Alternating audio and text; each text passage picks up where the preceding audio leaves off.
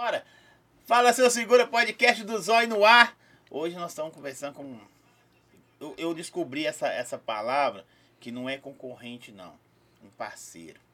Daqui a pouco vou apresentar para vocês. Segue, curte, compartilha, dá o likezão, se inscreve no canal, tá bom?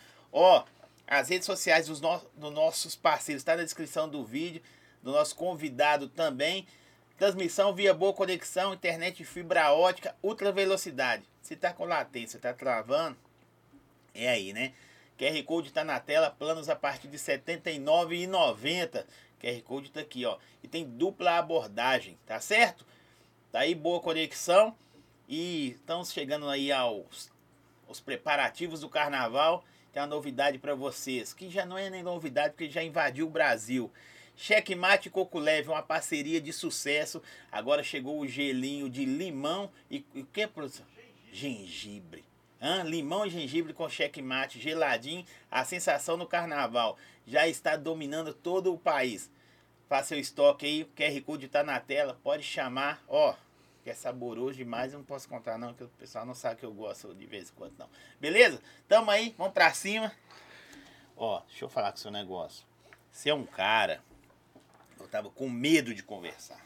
Uai, por quê? Medo. Na hora que nós nos conhecemos lá, eu falei, não, rapaz, o cara é repórter e tal, legal. A gente começou a conversar, aí você falou assim, eu faço isso, isso, isso. Eu falei, não, esse cara é corajoso. cara, pra pessoa te conhecer, se apresente. Bom, meu nome é Eberton Lopes. Primeiramente, te agradeço pelo convite. E você falou muito bem. Não é, não é concorrência, não é parceria. Parceria. Parceria. Inclusive, eu quero te convidar também para conhecer lá o nosso estúdio e também conversar com a gente ao vivo, viu? Ah, você faz fofoca lá? Fofoca. Uai, vamos falar dos outros aí. Falar Vamos dos falar, vamos falar, vamos falar. Sou jornalista, assessor de imprensa, repórter, empresário na área de comunicação e mais recentemente eu acredito que seja o primeiro necro-repórter do Brasil e do mundo, né? Eu acho que sim, eu nunca vi, não. É, porque tem gente que fala sobre, mas que aplica o jornalismo diretamente, eu nunca vi, não. Então eu acho que eu tô na vanguarda aí. Ó, nós vamos saber disso hoje. Qual, porque esse cara cria tanta coisa, vai visitar modelo, vai fazer tanta coisa para fazer, né? Futebol, não, gosto de ver defunto. Não. Ó, vamos pra conversa com esse cara aqui. Seja bem-vindo. Deixa eu te falar. Tem, tudo tem um começo antes de você chegar nessa parada, né? Você fazia o que antes? Assessor, repórter? O que, que você gostava de fazer? Cara, eu tinha ojeriza da morte. Eu tinha uma, uma. Minha relação com a morte era uma relação de revolta. Eu perdi minha mãe em 2018. Sim. E eu não. eu- até hoje eu não fui no túmulo da minha mãe, depois do enterro. É, eu não gostava de nada, de ler, não gostava de saber. Tudo que relacionava à morte, eu queria distância. É, então, a- o meu caminho entre repudiar a morte e hoje, entre aspas, viver da morte, no sentido é, figurativo da É, palavra, não, acho assim, que é sabe? literal também. Você, você colhe um pouquinho também daquele. Não diretamente, né? É, o- o- hoje eu, eu costumo falar que eu falo sobre a morte para valorizar a vida. Legal. Então, eu quero mostrar para as pessoas a finitude, eu quero mostrar para as pessoas que nós temos que viver o agora. E eu mudei muito, tanto como pessoa quanto como profissional, atitudes, pensamentos, porque ali eu vejo o quão frágil é a vida humana. Mas antes, antes disso aí, você era Bom, repórter? voltando lá no começo, Sim. É, eu me formei em 2010 como jornalista. Logo que eu formei, eu fui convidado para atuar como assessor de imprensa no Réveillon da TV Globo, sem nunca ter sido assessor de imprensa na vida. Ali foi minha primeira experiência como assessor de imprensa, já com um grande evento para 100 mil Mas tinha pessoas. contato, alguém chamou e... Uma amiga que era namorada de uma de um sobrinho de uma dona de agência, que é a Cristina Lima. Inclusive, agradeço muito a Cristina Lima pela, pela escola que foi para mim naquela época. Saí da faculdade, Cristina Lima me chamou para esse freelancer. Fui. Enlouqueci. Eu não quero isso minha vida. Assessoria de imprensa não presta. E aí eu fui. O primeiro dia foi, foi pesado? Eu não sabia fazer. Você pensa, você não sabe dirigir. Te coloca uma Ferrari pra você dirigir aí sem você nem, nem saber abrir a porta do carro, Ferrari né? não dirige. Fusca nós ia agarrar, mas Ferrari. Eu, eu, é, o o negócio é você pegar que. Quando você vai trabalhar com uma emissora do porte do TV Globo, já deu um, você já deu um o peso é, é um peso. Então, assim. Você tinha saído da faculdade já foi. Já fui direto. E eu lembro, foi Pete, César Menotti Fabiano, bateria da Mangueira, Tia Anastácia e Calypso, banda Calypso. Não era Joelma, não, era Calypso e Chimbinha, com. Só gente pequena, né? Quase, E, e eu, pequena. é, e eu, eu aprendi a fazer na marra ali. Então, a, a- a O que um assessor- assessor de imprensa faz, pra gente entender? basicamente é a interface entre a imprensa e o cliente. Ou seja, eu sou contratado, se você me contrata, eu vou tornar o zóio notícia na imprensa. Sim. Esse é o objetivo primário. O secundário é resguardar a imagem do zóio. Se o zóio faz besteira aí, por exemplo, eu vou trabalhar para tentar neutralizar a sua imagem, para que não não falem mal de você na imprensa. Devia ter conhecido você antes. Meu Deus. eu que tô precisando de assessor de imprensa, porque eu tô fazendo merda demais. Igual o Paraíba, né? Tá aqui o meu cartão. Já, isso aí você já fez seu comercial. Já é empregado. Aí você fez o evento. É, aí eu fiz, e era só um freelancer. Paga bem.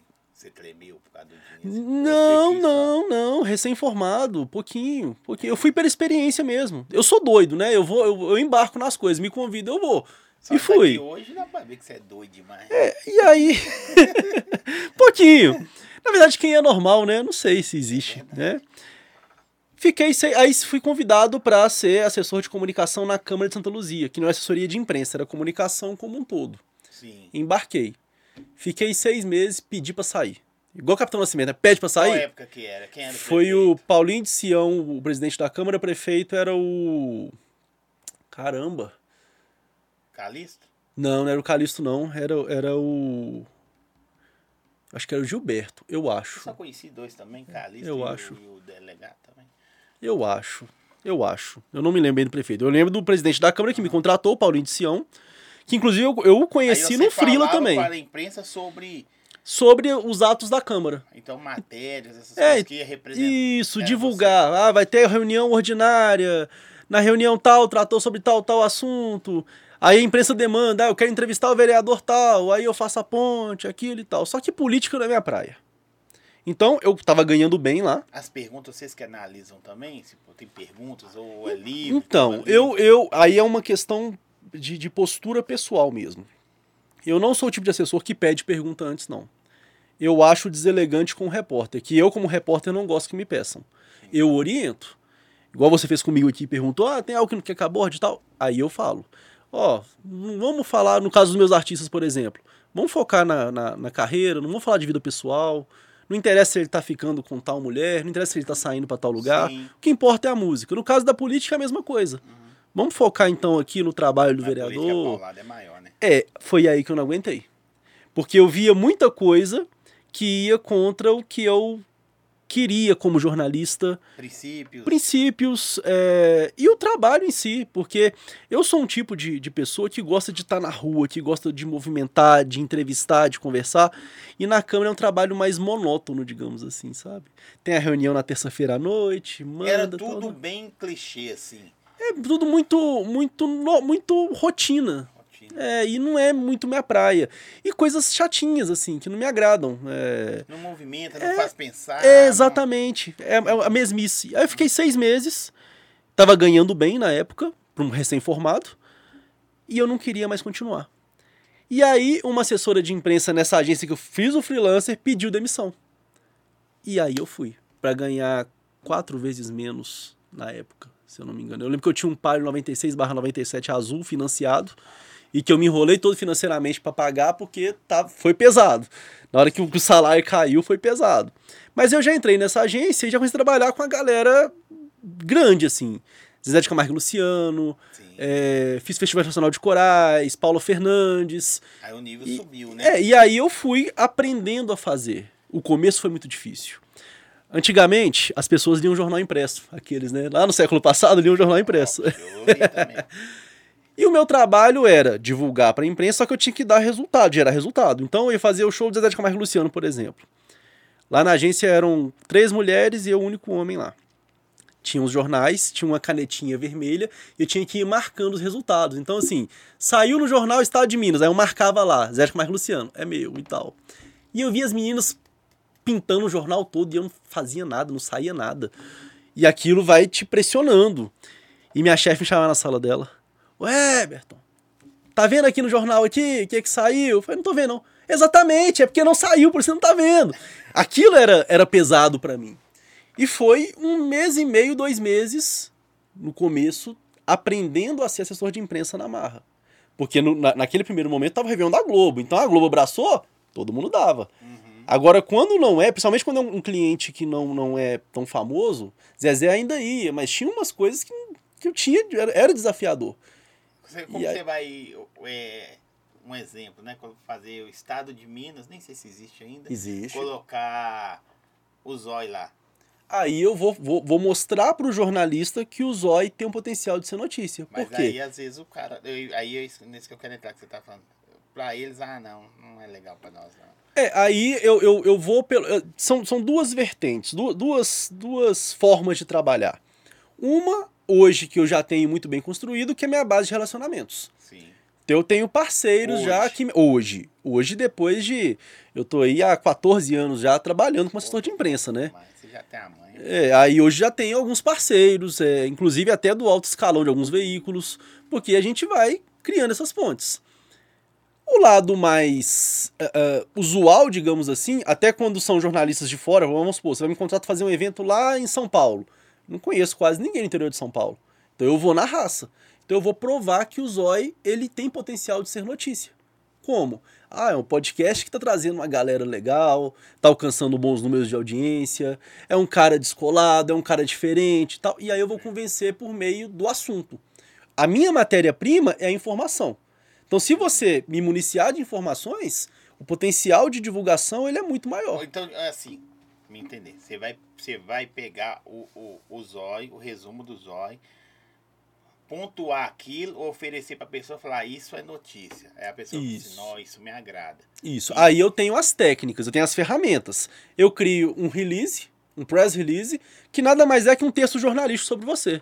Então, podcast do Zóia alcança o nível do, do, podcast mais assistido de Minas Gerais, mais ouvido de Minas Gerais, por é, exemplo. É, colocar lá aqui. e aí eu já solto isso. E aí eu vou, vou eu vou, vou, produzir um texto, quem é Zóia? De onde veio? Como que ele chegou até aqui? Vive, é, e aí eu vou fazer um raio-x da sua vida.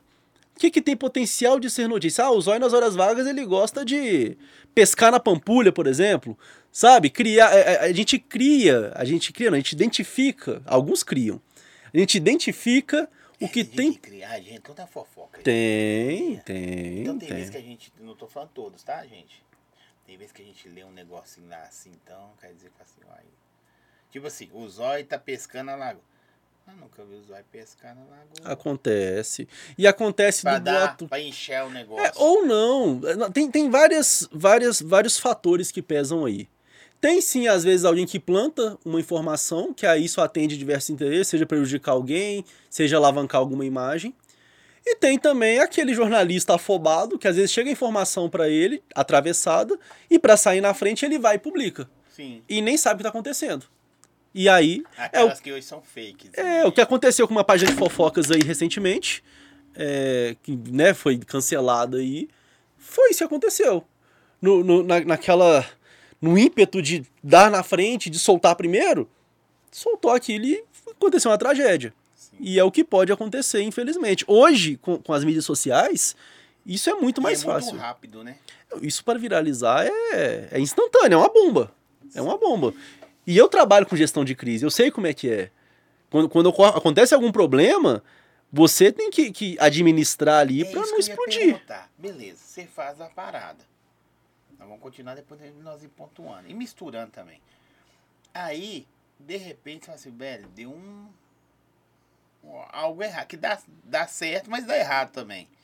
É, e aí, como é que você intervém? Então, eu sou assessor de imprensa prioritariamente de eventos. Né? Trabalho com a Cato já há alguns anos. É, mas a minha área de atuação, meu carro-chefe são eventos. E evento é o quê? Eventualidade. Tudo acontece no evento. Aqui, ó. Vou, vou, vou, isso aqui é para dar um corte. Aí o pessoal vai falar assim, ah, fala, assessor. Zói fala com o assessor de imprensa do Acato que eles é perna. Eles é perna, viu? Já Por quê? convidei- Já convidei. Comecei a conversar, cara. Depois não deu muita ideia, não. Não, vamos resolver isso. Pronto. Vamos resolver. Zoando, É porque não falou comigo também. Aí, o problema é o network que os caras não têm. Não, mas isso é só pra dar um. Tá? Aham. Pra dar um. Aí, beleza. Assessor de imprensa. Aí você já ficou bom no negócio. Aí você achou pouco. Você foi, de, você foi de, da, da faculdade para assessor. É, na verdade, quando eu tava na faculdade, o meu objetivo era ser repórter. Minha paixão era televisão. Tipo, esses caras tá. tá, tá, tá. Eu queria ir cobrir tiroteio, cobrir guerra, fazer jornalismo policial. Meu objetivo era esse. Só que quando você cai no mercado, Ontem morte você queria, né? Aí já começou aí. é, eu, eu, eu gosto, eu gosto da adrenalina. Entendi. Só que quando eu caí no mercado, eu vi que paixão não enche geladeira. Então, assim, eu tinha que trabalhar. E o mercado de, de comunicação em Belo Horizonte é um ovo. Hoje sim, eu já fui até convidado para ir para outras emissoras e tudo, hoje. Mas naquela época que eu queria muito, nossa. É isso aí, bicho. Você falou um negócio muito doido. Quando eu comecei, é, é, há três anos, né, produção? Fazer três anos agora, em maio. Eu falei assim, ó, vou arrebentar Belo Horizonte.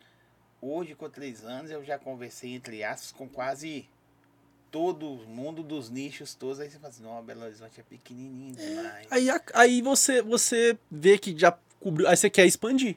Sim. É claro que no, no nosso ciclo, que você também é, é influencer, tá lá na rede social, vai se renovando. Sim. Amanhã aparece outra pessoa que é fenômeno e tal. Mas assim, é mais lento do que você vai E, aí, galgando, né? Você e vai- mais dentro que outras praças. São Sim. Paulo, Rio de Janeiro. Sim. E aqui é um mercado mais fechado. Isso em, to em todas, todas as áreas, não é só na comunicação. Você acha, é, não sei como, como fala na linguagem sua de jornalismo, o pessoal que ser mais, menos solidário, me- ajuda menos, menos parceiro, na linguagem do pessoal que fala que o pessoal não é, não é amigo e é isso mesmo. Você, você sente Sim, isso eu, no eu, meio? eu sinto que eles, eles veem muita concorrência em tudo. Acha assim, por exemplo, ah, meu, eu criei, eu vim te mostrar. Aí o Zóio acha, não, vim te mostrar, vim aqui pra ameaçar, pra poder ter. E eu, eu acredito que todo, todos têm espaço. Sim. Aqui, você traz a galera, eu vi um monte de gente, gente sensacional, MCs e tudo, galera que, que, Do que tem grau, conteúdo, é. São histórias, né? É, e aí lá eu levo o quê? A galera do segmento funerário, já levei cartomante, pai de santo, levei tudo lá. E, inclusive, os- o pai de santo, cartomante, pode vir aqui, você pode ter uma outra abordagem. Sim, claro. Cada um tem sua forma de apresentar, sua forma de extrair o conteúdo. Então eu não vejo concorrência, só que o mercado de BH vê. E não só podcast, não só o influencer, nas É, televisões. cê- um exemplo, você entra hoje numa emissora. Vou falar não, porque depois você entra numa emissora. Às vezes, lá dentro, as pessoas que são repórteres, não, tá chegando se sentem ameaçadas. Em algumas situações, sim. Em algumas situações, sim. Eu falo pelo meio que eu tô hoje. Hoje eu sou repórter do programa André Show, Sim. que é exibido na Band Minas. Quando se diz que ele é exibido na Band Minas, é um programa independente. Ou seja, se o André quiser tirar da Band e Tipo- levar pra TV Alterosa, ele consegue levar. RTV É. é dele. Só que, nesse meio, os independentes, eles concorrem entre si, comercialmente, de uma forma ferrenha, assim. Tipo assim, o Zóio cobra mil reais. Não, vai lá, eu vou por 800. Aí vira leilão o negócio, sabe? O que eu acho muito errado. Eu acho que se todo mundo Se trabalhar... todo mundo jogasse pra cima. É, ou valorize o mercado, é. é. Porque, pensa bem, aqui nós temos praticamente a mesma estrutura de, de, de, para transmitir um podcast. Isso aqui não é barato para você manter isso aqui. Mas Você imagina uma televisão. Você tem o carro de reportagem, você tem o cinegrafista na rua, você tem que pagar comida pro cinegrafista, você tem que. Seguro tudo. Editor. Editor, e, a, e, a- edição de TV é uma edição mais chatinha.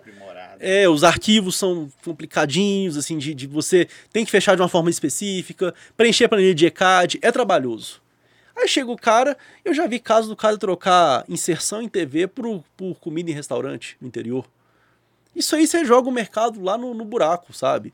É, Como que esse cara amanhã consegue cobrar, sei lá, um valor X pelo aqui? Fala, não, mas você fez Não consegue. com comida. não consegue, não É consegue. como o influencer que tá. é, é, sobre os influencers. É, essa, esse é muito louco, porque o influencer começa assim, fazendo trabalho e a troca de comida. O segundo passo é vestuário. O último passo é o dinheiro. Né? Não dá para você ultrapassar. Ninguém, Uhum. O influencer começou hoje, ele não vai começar ganhando grana hoje. Se alguém Vai conseguir, me apresenta. Galgando, né? É. Então, se o cara não consegue pular isso. Aí só que o cara, quando chega na fase da comida e vai sair pro vestuário, ele sai mesmo.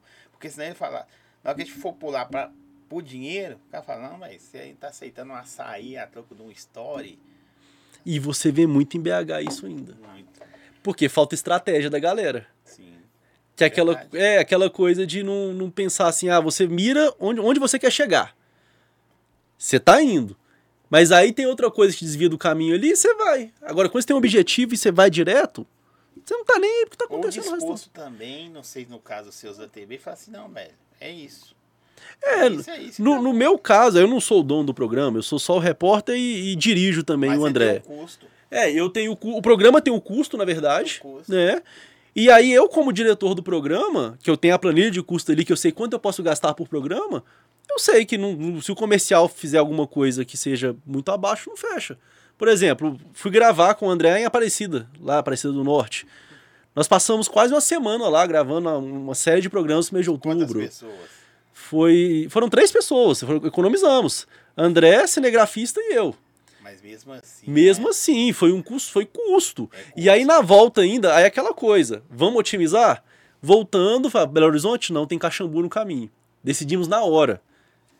Fomos em Caxambu, gravamos uma série em Caxambu também. Já aproveitou. Aproveitou. E assim, loucura, de chegar e fazer o roteiro na hora. Qu- Quando é assim, programas que vocês com- compram da emissora o espaço, né?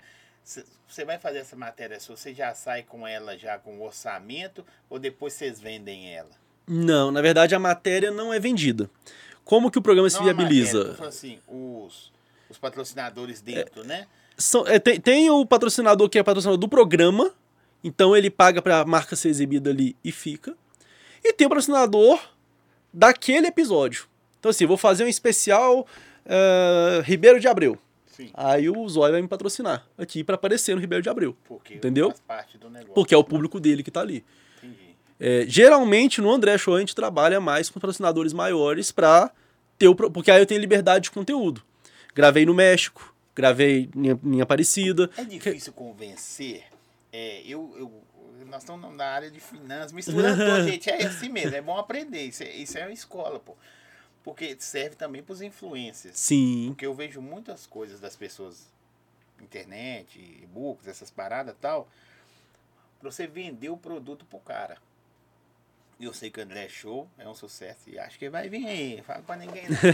é, é um sucesso, mas pra você vender o produto, você chegar, fazer uma propaganda gratuita, para o doutor Lucas Firmino, que tá comigo, você chegar e vender o produto pra ele, como que é a abordagem? Aí entra você. É, aí entra o comercial, na verdade. É Nós temos um comercial. comercial, é. Ah. Eu, eu não vendo porque eu não acho ético não eu, como jornalista, vendeu o produto. vender. Por quê? Se amanhã eu preciso fazer uma matéria sobre o produto que, que não.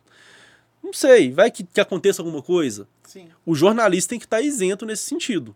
entendi. Eu posso falar bem, posso falar mal. Ah, tá, porque senão você vende hoje o, Lucas Firmino, aí amanhã você é jornalista, acontece alguma coisa, como você vai falar mal se lá atrás você falou bem? Exatamente. É, eu nem digo falar mal, eu acho que é, é, eu não ter Pontuar amarra. coisas que aconteceram. É, eu não ter amarras pra, pra que eu tenha. Eu não ter filtros da realidade. Tipo, aconteceu alguma coisa, eu vou narrar o que aconteceu realmente. O André Show não tem muito esse perfil jornalístico, né? Um programa de entretenimento, Sim. variedades e Não, tudo. mas você nem falou como você Mas- chegou nele. O André eu conheci como assessor. O André, ele, ele trabalhou em um programa na TV Alterosa, e aí ele ia cobrir alguns eventos, e aí eu conheci como assessor.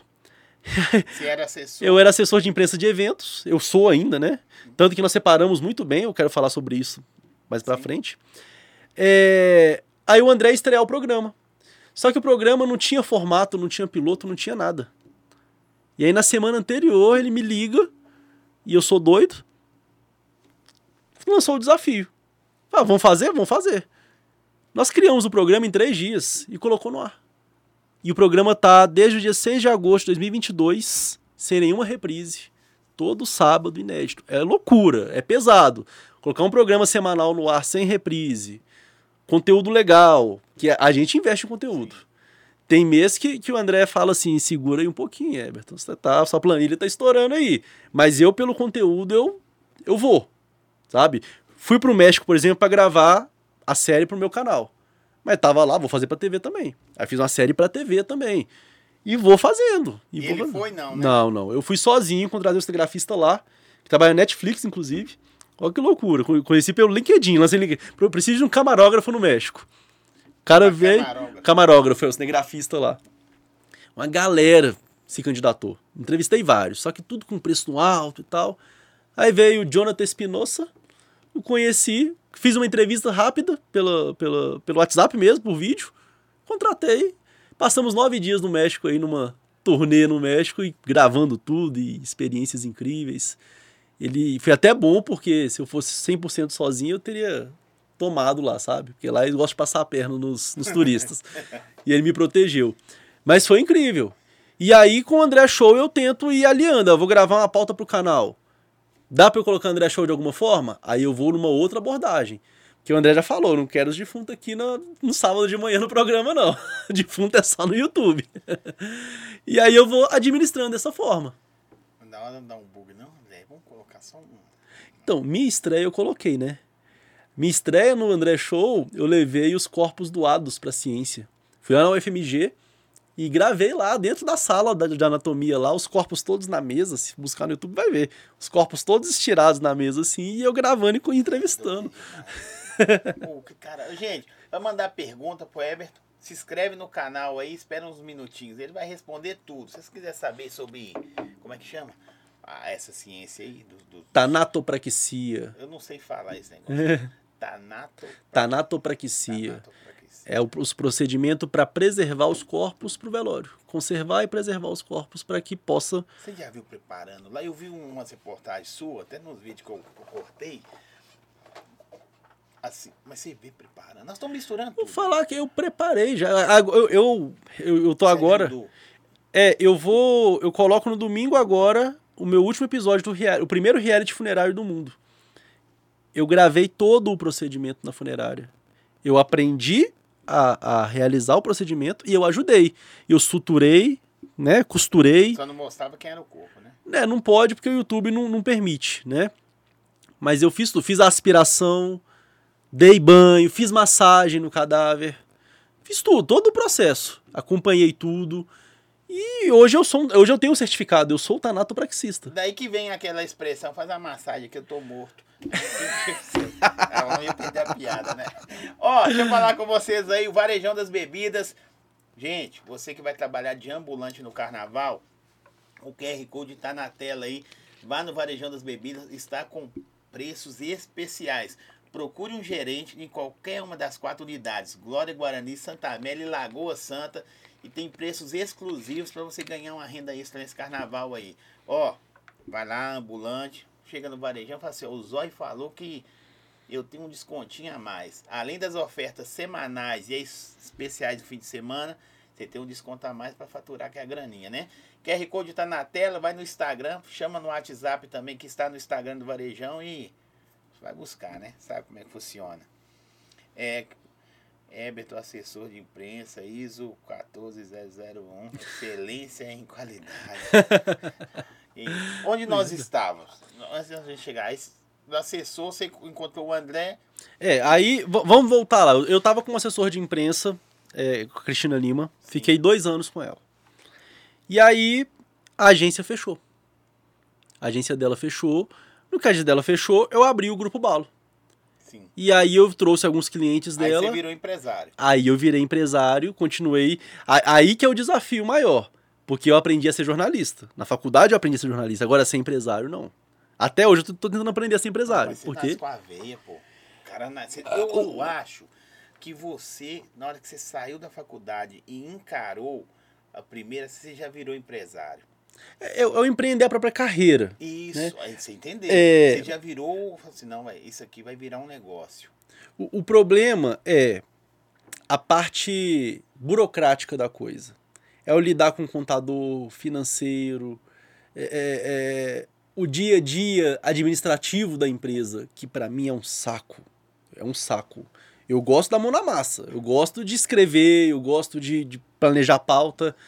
Agora, dia de pagamento, dia de reunião com contador. Ah, contador é gente boa, mas ah, as reuniões com ele não, eu não gosto. É, eu não gosto. Não gosto. Não é um assunto que você. É, só que eu sou obrigado a acompanhar, Sim. porque é minha empresa. Eu abri o grupo Balo, mas eu pensei ali, eu vou tentar é, é, investir no meu sonho. eu tinha uma sócia, a Graziella, que eu acho que ela fumou um na hora que ela foi criar o nome. Balo vem do verbo balir. Sabe o que é balir? Não, não vou falar Balir é, é, é, é, o, é o, o som característico do carneiro. Quando ele tá na, na no pasto. Bé! Esse é o. Esse é balir. Balir. balir. É. E aí tinha um, um, um, tem um significado mais romântico, mais profundo de reverberar. Tanto que a logo antiga eram as bolinhas que iam crescendo e tudo. Mas aí ficou isso. Mas né, né, é. tem, tem um. Tem um... É, no, no começo era, era complicado para explicar, né? Que todo mundo perguntava por que balo, por que balo. Hoje não, hoje quase ninguém pergunta é, mais. É o bode gritando. É. Até colocar um mascote, né? É, colocar o. Assim, Mas é legal, pô. Tem uma é. história. Tá vendo? O, a, a, própria nome tem uma história. Não, tudo. Não, aí, olha o que aconteceu. Grupo Balo veio. Falei, vou investir no meu sonho de ser repórter também. E aí eu fui no primeiro independente, eu fui pro roteiro de Minas, na Band. Sim. O Barbosa, que é um. E faz parte da história da TV Mineira, né? Ele tá há 30 anos no ar, se eu não me engano. E fui lá. Trabalhei, trabalhei, trabalhei. Só que financeiramente para mim não era interessante, porque eu já tava com o grupo Balo bombando já. E aí você pensasse, não, vou perder aqui um dia. Já tinha, eu já tava com conexão vivo na época, já tava em turnê com alguns artistas, então eu tava começando a construir o meu nome. Falei, não, larguei a televisão. Falei, não, não vou investir nisso não. Aí o grupo Balo deu uma bombada, aí eu fiz um caixa. Falei, não, agora eu vou investir. Agora eu vou investir. Aí eu fui ter o meu programa. Repórter das Gerais na TV Brasil, canal 14. Fiquei um mês no ar. Quantos programas que eram? Foram quatro programas. É... Eu dei o meu melhor ali. Os programas estão no YouTube até hoje. É por que você... Tá Não, o que, que aconteceu? Eu, tre... eu fui pra TV. O, aquele um idealizado. Não, aquele, aquele sonho, né? Você vai lá viver o sonho. Vivi intensamente aquele sonho. Fui fazer matéria investigativa. Fui, fiquei na ocupação Rosa Leão lá uma semana gravando e tal. Foi lindo. Foi bom enquanto durou. E aí eu tava começando. Televisão é investimento. Então eu pensei, agora eu vou trabalhar um mês, pouco comercial na rua. No próximo mês eu vou conseguir já ter uma, um, algum patrocinador para o programa se manter. Consegui o patrocinador. Aí aquele pastor Valdomiro Santiago comprou os horários todos da TV. Aí não dá pra bater de frente, não. Não, e aí eu saio do ar. Ah, eu acho e aí eu perdi. Nossa, não, aí eu perdi. É, aí eu perdi, porque a TV, a Rede, a, a Rede Brasil em Belo Horizonte não era uma TV consolidada. As pessoas achavam que era TV a cabo, inclusive, era TV aberta, canal 14. E aí não, não sobrevivi. Aí eu perdi uma grana. Eu perdi. Isso foi 2013, 2014. Como eu perdi uns 50. Eu, eu tinha conseguido a Pernambucanos na época, que era assim, era uma agência que intermediava. Sim. E claro. aí ela levava mais do que eu ganhava. Como é a maioria, né? É, mas eu conseguiria colocar o programa para rodar daquele jeito. Eu não ia ganhar dinheiro não, naquele momento, mas o programa ia, ia viabilizar. E aí, ia rodar. Isso aí que eles levam por fora chama incentivo. É, bem, incentiva muito. É, Porque eu... tem, no mercado tem o BV, o tradicional, 15%, 20%, mas ali era mais 50%. Mas eu concordei. Que eu, eu queria viabilizar o programa. Não, mas se tava bom pra você, é, o problema é deles. É. Aí o que aconteceu? Perdi 50 mil reais sem ter. Que isso? Perdi 50 mil reais. Aí eu fiquei louco. Falei, não, não televisão para mim não presta também, então não vou, não vou mais. Aí eu joguei televisão pro canto. Falei, agora eu vou focar no Grupo Balo. E aí comecei. Bombar, bombar. E, e na época eu fazia shows assim, Conexão Vivo, uh, Zé Ramalho, Fagner, umas coisas mais, uh, mais alternativas, digamos assim. Aí veio a oportunidade de fazer o festejo lá em Patinga. Fiz o festeja. Foi. Eu lembro que esse, esse evento me marcou, que foi quando o Eduardo Campos morreu. Quando, quando o avião caiu. Sim. Eu tava dentro da Globo na hora do plantão. Candidata a presidente. A presidente, é. E aí, o que, que aconteceu? Eu fiz aquele festejo ali, eu falei, eu vou dar meu melhor aqui. Não se falava outra coisa em Patinga. Eu fiz Globo, que é a InterTV, fiz a TV Leste, que era Record, fiz TV Alterosa, fiz todos os jornais. TV Leste lá da Record? Lá, Globo TV? Leste é Record, Globo lá é InterTV. InterTV. Antigamente era ao contrário, é, né? Isso que É, porque minha família é da região lá É. do Vale do Aço ali. Era ao contrário, mudou as afiliadas, aí a TV Leste passou a ser Record. Aí eu fiz tudo. Fiz tudo lá. Peguei os. A Bruna e Keila, na época, ganhadoras do Raul Gil, aqui, Mulheres que Brilham. Sim. Peguei elas, rodei em todas as TVs. Quando eu conheci Henrique Juliano, que eu passei vergonha, inclusive, isso aqui dá um corte, hein? Eu passei vergonha. Por quê? Eu não era. Eu não, eu não trabalhava com sertanejo. Então eu não conhecia os caras. E aí, como que funciona? Quando o artista é um artista muito top, a produção libera uma van, libera um carro executivo, e aí eu acompanho o artista. Quando é um artista que está começando, eu ponho no meu carro mesmo, vambora. E na época eu tinha o Palio que eu te falei, o Palio azul. Aí meu primo tinha um Prisma, que não tá longe de ser um carro luxuoso, mas era melhor que o Palio. Falei, ah, Henrique Juliano, beleza, vou pegar no hotel, vou levar pra Globo, que era em Coronel Fabriciano, eles estavam hospedados em Timóteo, e ia pra Coronel Fabriciano, porque a Globo era lá na época. Coloquei os caras no Prisma. Henrique, Juliano e o segurança grandão no meio lá. E eles com cara fechada.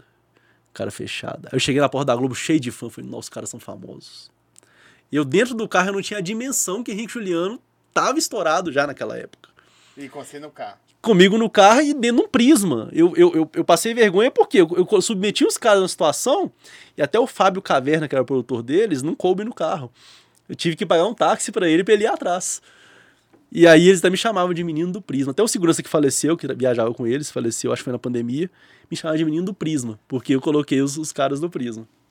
E aí nesse festeja, eu conheci o cara que mudou minha vida. Assim, foi a, a, a grande virada de chave, que foi o Nenete. Lá no, no em Patinho eu conheci o Nenete. É um que eu sou afim de conversar. Nenete é incrível, como pessoa, Só como empresário. A É, vida dele é louca. Hoje, hoje o Nenete, para conversar com ele, eu falei, eu sou assessor de imprensa do Nenete. A- E, e para eu conversar com ele, é- é- tem que agendar, sabe? É, é O tenso. tempo dele é dinheiro. É. Não, e ele tá fazendo muita coisa ao mesmo tempo, né? Ele Trabalhando em Pernambuco, lá no centro de Sim, convenções. e ele gosta de estar à frente, né? Sim, Nenete é mão na massa. Nenete vai e, e- e aposta e fala: minha agenda agora é sua. E aí ele passou todos os shows que ele já tinha planejado né, naquele, naquele ano pra mim. Fiz Arena Pop, é, fiz o festejo daqui. E aí nisso minha E marca deu um boom. vai toda em você, tipo assim, você muda o patamar, a prateleira sua muda. Então, tipo assim, uma coisa é você ser assessor de imprensa do Zói, outra coisa do Nenete. É claro que eu sei o nível, porque é isso mesmo. Aí as pessoas olham você de um jeito, depois começam a olhar pro, de outro. Sim, Não, sim. Tudo tem que passar pelaquele cara ali. Sim, sim. Aí você já fica meio perna. Não É. tô falando tirado, você já É, fica- não, é, você, você ganha respeito. Isso. Porque Ah, tá assim. No mundão nosso aí é meio posturadão, né? Respeito. né? É porque assim, quando eu vou sugerir uma pauta de um cliente que não tem expressão, a possibilidade, a, a potencialidade de eu ter esse cliente divulgado no jornal, numa TV, numa rádio é pequena. Sim. Agora, se eu venho com um grande, a, poten- a potencialidade é maior. Agora, se eu atendo um grande e atendo um pequeno, o grande ajuda o pequeno. Então, e, e os caras, isso abre mercado pra você? Muito. Tipo assim, vou falar besteira que eu não sei. Você ganha 100 reais de um, de um negócio desse. Tô colocando só pra gente ter uma ideia, um fictício. Na hora que você passa pra um cara desse, os caras falam assim, ele faz nenete. Com certeza, no mínimo mil. É, é tipo é, isso, sim, assim, valoriza, valoriza o passe, Isso, Né? essa, essa visão. A FIP É, sobe. Isso. E desde que eu. Isso eu vou colocar 2014, 2015. Todos que, que, que vieram até mim eu fechei. Nunca. E eu não tenho um comercial no Grupo Balo, nunca tive. Nunca falei me contrate. Nunca tive. Sempre foi assim. Fazia um, que indicava o outro. Mas todos precisam? é, ou, ou não necessariamente? Assim, produtor de eventos, sim. Principalmente eventos maiores. Quando você investe no assessor de imprensa, você economiza em mídia. Do evento que a gente estava, você é também? Sim, o último samba do ano, sim. Eu sou assessor de imprensa da S4, que produz o samba do ano, que produz o samba Prime. Prime. O Acato é deles também. Acato, é. Acato. Então, tudo deles, eu, todas as iniciativas deles, ou eu assessoro diretamente, ou eu dou um apoio. Por exemplo, Samba Prime, quando está em Brasília, eu não assessoro. Mas isso é contrato que você fe eles fecham com a sua agência? Sim. Aí eu sou assessor de imprensa deles. Tanto que eu tomo cuidado de não concorrer. Então, por exemplo, eu tô com o Acato, eu não atendo nenhuma outra banda de pagode. Aqui nada. Não, nenhuma. Mas outra, outra, porque existe nichos diferentes em Belo Horizonte de eventos e eu acho até muito legal. É, essa galera aqui mexe com samba e pagode. Essa aqui é só sertanejo. Eu não sei se no Brasil todo é assim. Essa aqui é só o funk. Essa Sim. aqui é só o rock. Eu acho muito legal. Tem, isso. é legal e, e é legal Você porque não... eu tenho, eu tenho perfis diferentes de clientes. Sim. Então eu é, tenho... você consegue cuidar das. Consigo. Não, hoje eu tenho esses clientes que eu, que eu digo que, é, que são fixos. E eu tenho os clientes esporádicos. Eu tenho um cliente de Recife, Art Rec, por exemplo. Que ela sempre vem com os teatros legais. Aí traz os globais. Aí eu atendo aqui. É, eu atendo o espetáculo espírita, que é o Violeta na Janela, com a Ana Rosa. Eu atendo já cinco anos aqui com o Silvio Ferreira. Espetáculo LGBT, espetáculo não, um filme LGBT que nós vamos lançar agora, o Thiago Casado. Ele era meu cliente da, na, como, como ator, uhum. né? Eu fazia as peças dele aqui. Agora ele está lançando um filme e me contratou de novo. Ele é de Brasília. Então sempre que vem a BH ele me contrata e a gente faz interface de imprensa para ele. Isso te, isso te dá um. Não vou falar só know-how sobre a experiência do trabalho, não. Mas te dá um, um, um respeito, não dá? Independente de você. Às vezes você não quer. Ó, não consigo só te atender agora, por isso, isso e isso valoriza também. Sim, não, e acontece muito. No carnaval agora, por exemplo, eu dispensei vários blocos. Porque eu tô com Baianas Ousadas, Funk e Banda Mole, que são gigantes. E eu tenho o princípio... Banda Mole já é sábado. Banda Mole é sábado agora. E tá, tô na loucura já da Banda Mole. É, se não for para atender bem, eu não te atendo. Entendi. Porque tem colegas que, que, que você paga, principalmente o FII mensal. Aí você vai pagando, pagando e cadê o resultado? Cadê o resultado? A maioria é FII mensal seu? A maioria é FII mensal. A maioria é FII mensal. É, só alguns produtores que aí é, faz um evento aqui, é, mas a maioria é FII mensal. banda mole não, não dá pra ser. Que é um não, é banda mole. É, o carnaval, pra mim, é como se fosse o Natal, digamos assim. Entendi. Porque é o, é o período do ano que eu mais trabalho que eu consigo. Dá uma. É, dou uma, uma equilibrada no caixa para passar o resto do ano. Porque eu não sei como é que vai ser. Por exemplo, 2020 eu fiz o carnaval, acabou o carnaval, veio a pandemia, pá. Fiquei dois anos praticamente sem fazer evento. Então. Tem, tem, tem diferença. Nós vamos chegar no, no, na, no corpo lá, gente. Calma aí.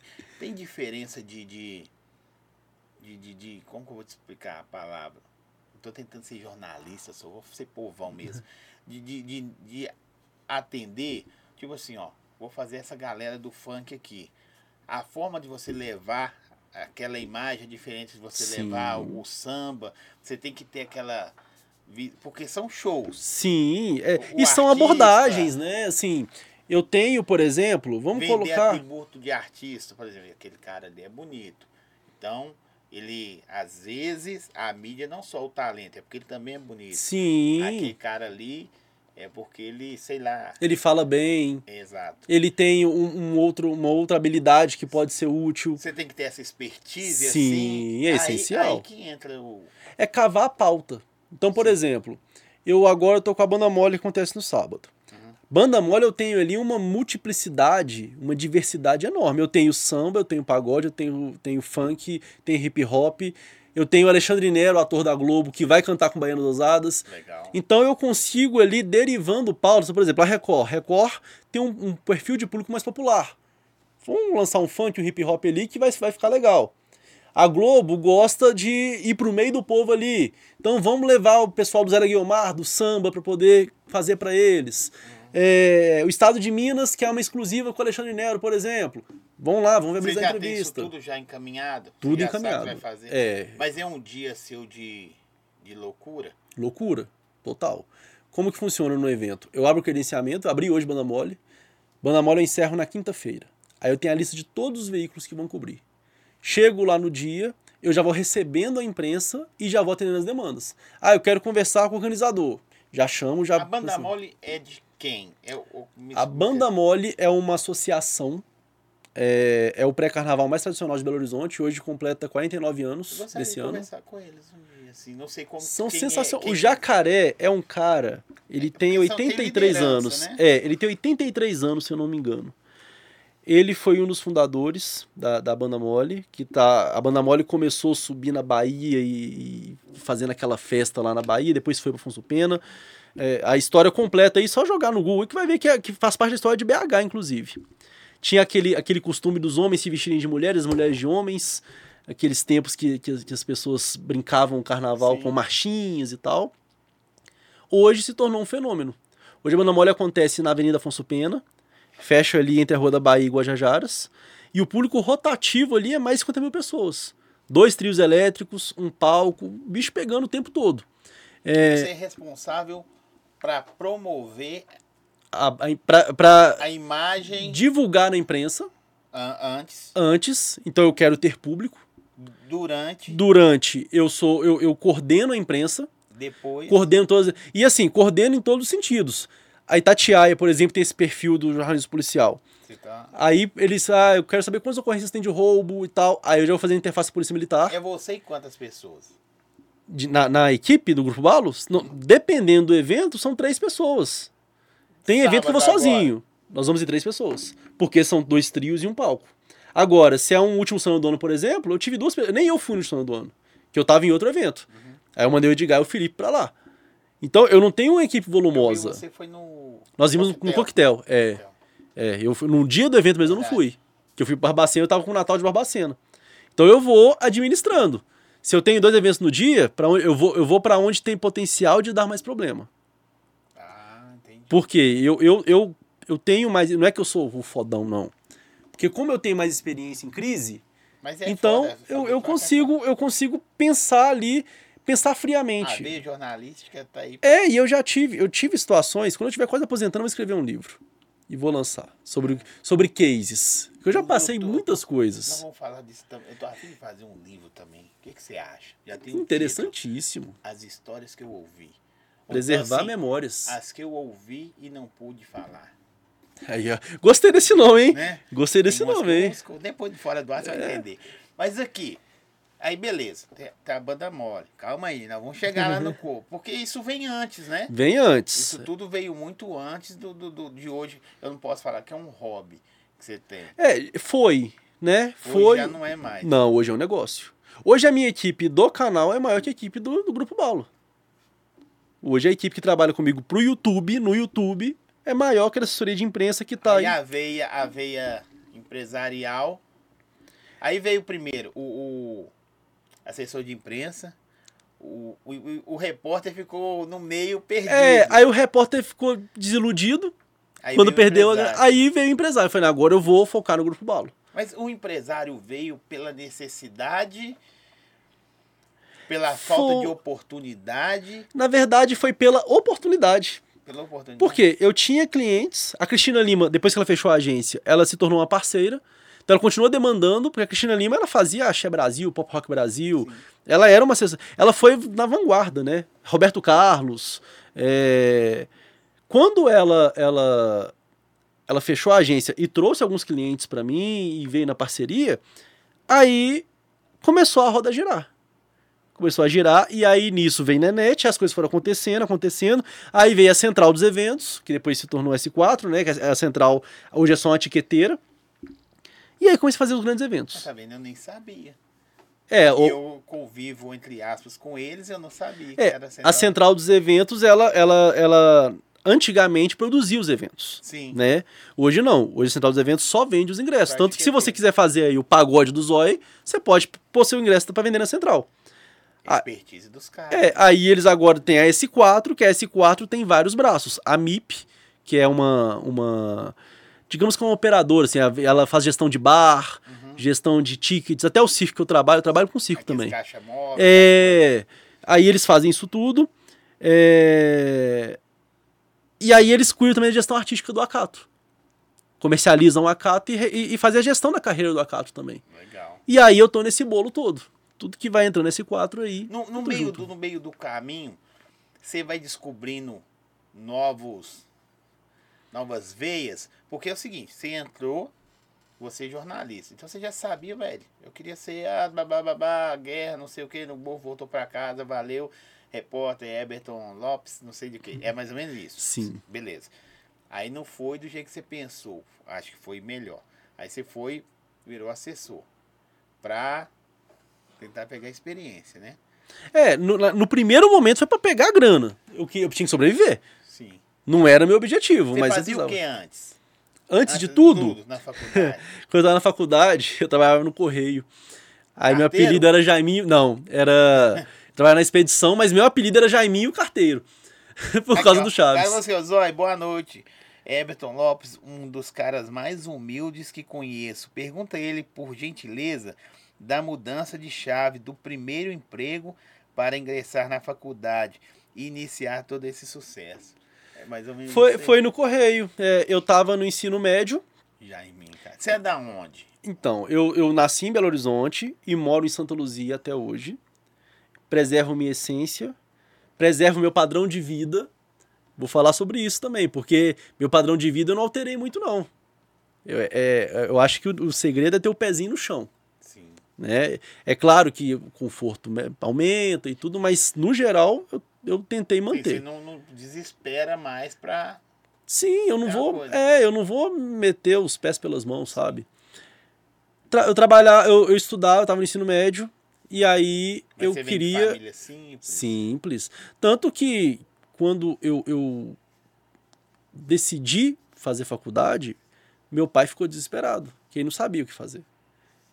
E minha mãe falou assim: minha mãe gostava muito do arroz prato fino. Não é que ela gostava, não. Ela não abria mão. Podia não ter água em casa, mas tinha que ter o arroz prato fino. Aí ela falou assim: Com É. pessoas igual você, os assessores de imprensa que punha na cabeça. E aí ela falou assim: eu deixo de comprar o prato fino pra gente ajudar a, a- a- o Eberton a ir pra faculdade. Você é filho único? Eu era na época, né? Não, na época não, eu tenho 10 anos de diferença. Meu irmão era pequeno ainda. É, são 10 anos de diferença do meu irmão e eu. Meu irmão hoje tá com 24 anos. E aí eu no correio como estágio, como estagiário. Ganhava 140 reais por mês. E a faculdade? Não, aí eu, não, eu tava estagiário na, no colégio, no ensino médio. tá. É.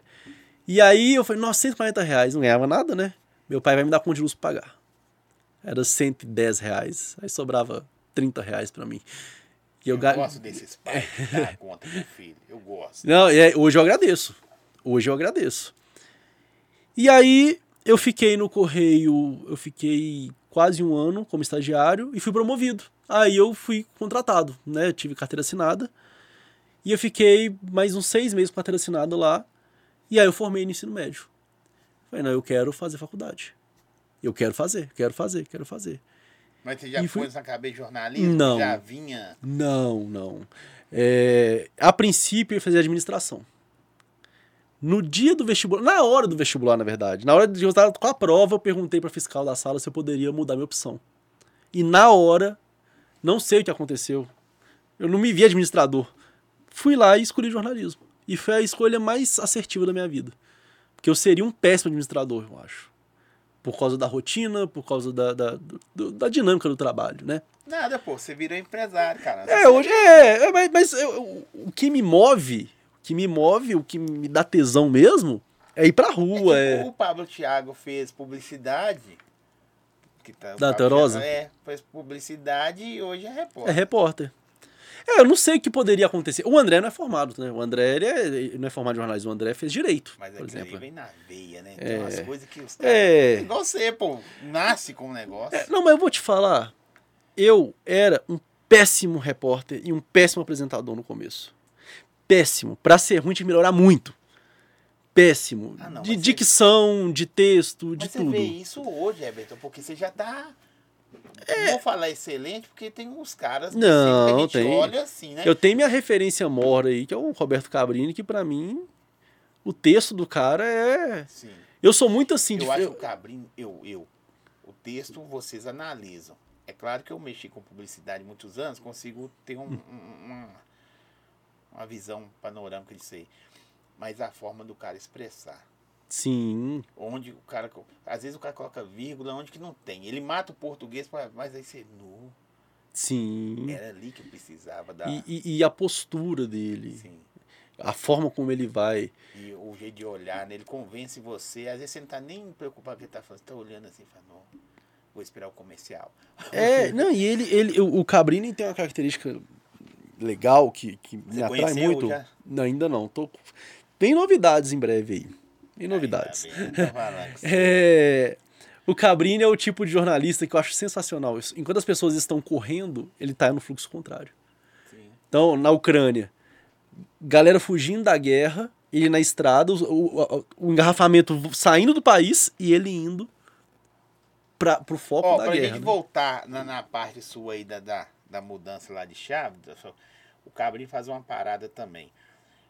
Todo mundo fez a reportagem sobre a Ucrânia. Aí vamos supor, ele nem foi. Ele consegue ir lá, trazer outras informações mais, não vou falar completas, não sei a forma que vocês relevam. Você tem produção? Produção, sim. Minha... A produção, essa é maravilhosa. É, a produção é top, hein? Até daqui a pouco fazer uma cagada. geralmente é assim. Relevantes, ele vai depois de todo mundo, traz e consegue. Aí ele vai ao contrário daqueles que você fala, do, dos que lançam coisa na internet Sim, rápido. Ele apura, ele, ele, ele é o bom jornalismo. Ele, ele traz e fala assim, tá aqui, apurado. Ele pega o que você. Eu acho que ele faz assim. O Everton trouxe, o Zói trouxe tal. Vou pegar isso tudo aqui, vou dar uma peneirada e vou entregar para você mais é, com, palatável. Gostou, mas Não, e, e, outra coisa, ele, ele, ele, ele faz uma imersão no negócio, a guerra lá, o pau quebrando, ele vai lá, põe o capacete, a bomba explodindo, pá, e sai correndo. É. É, é, é, é, é ser os olhos do telespectador. E outra coisa, ele não muda, aí entra na minha área, ele não, não muda o tom da voz, não. Não. Não é loucura? É, ele... Você, o cara fala assim, uma bomba explodiu. Ele, de repente uma bomba explode, não sei o quê. É. Aí não sei o quê. E continua é. falando, sei, caramba. Não, e outra coisa, ele como entrevistador. Você vê as entrevistas dele com assassinos, com, com pessoas que fizeram alguma coisa errada.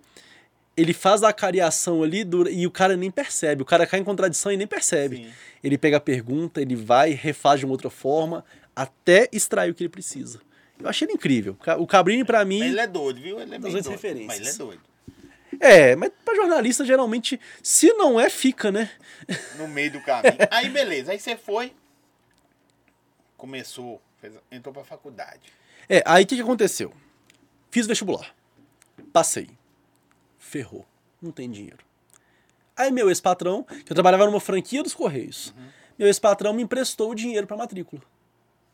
E aí eu comecei a estudar a trancos e barrancos e a grana. No, foi muita dificuldade.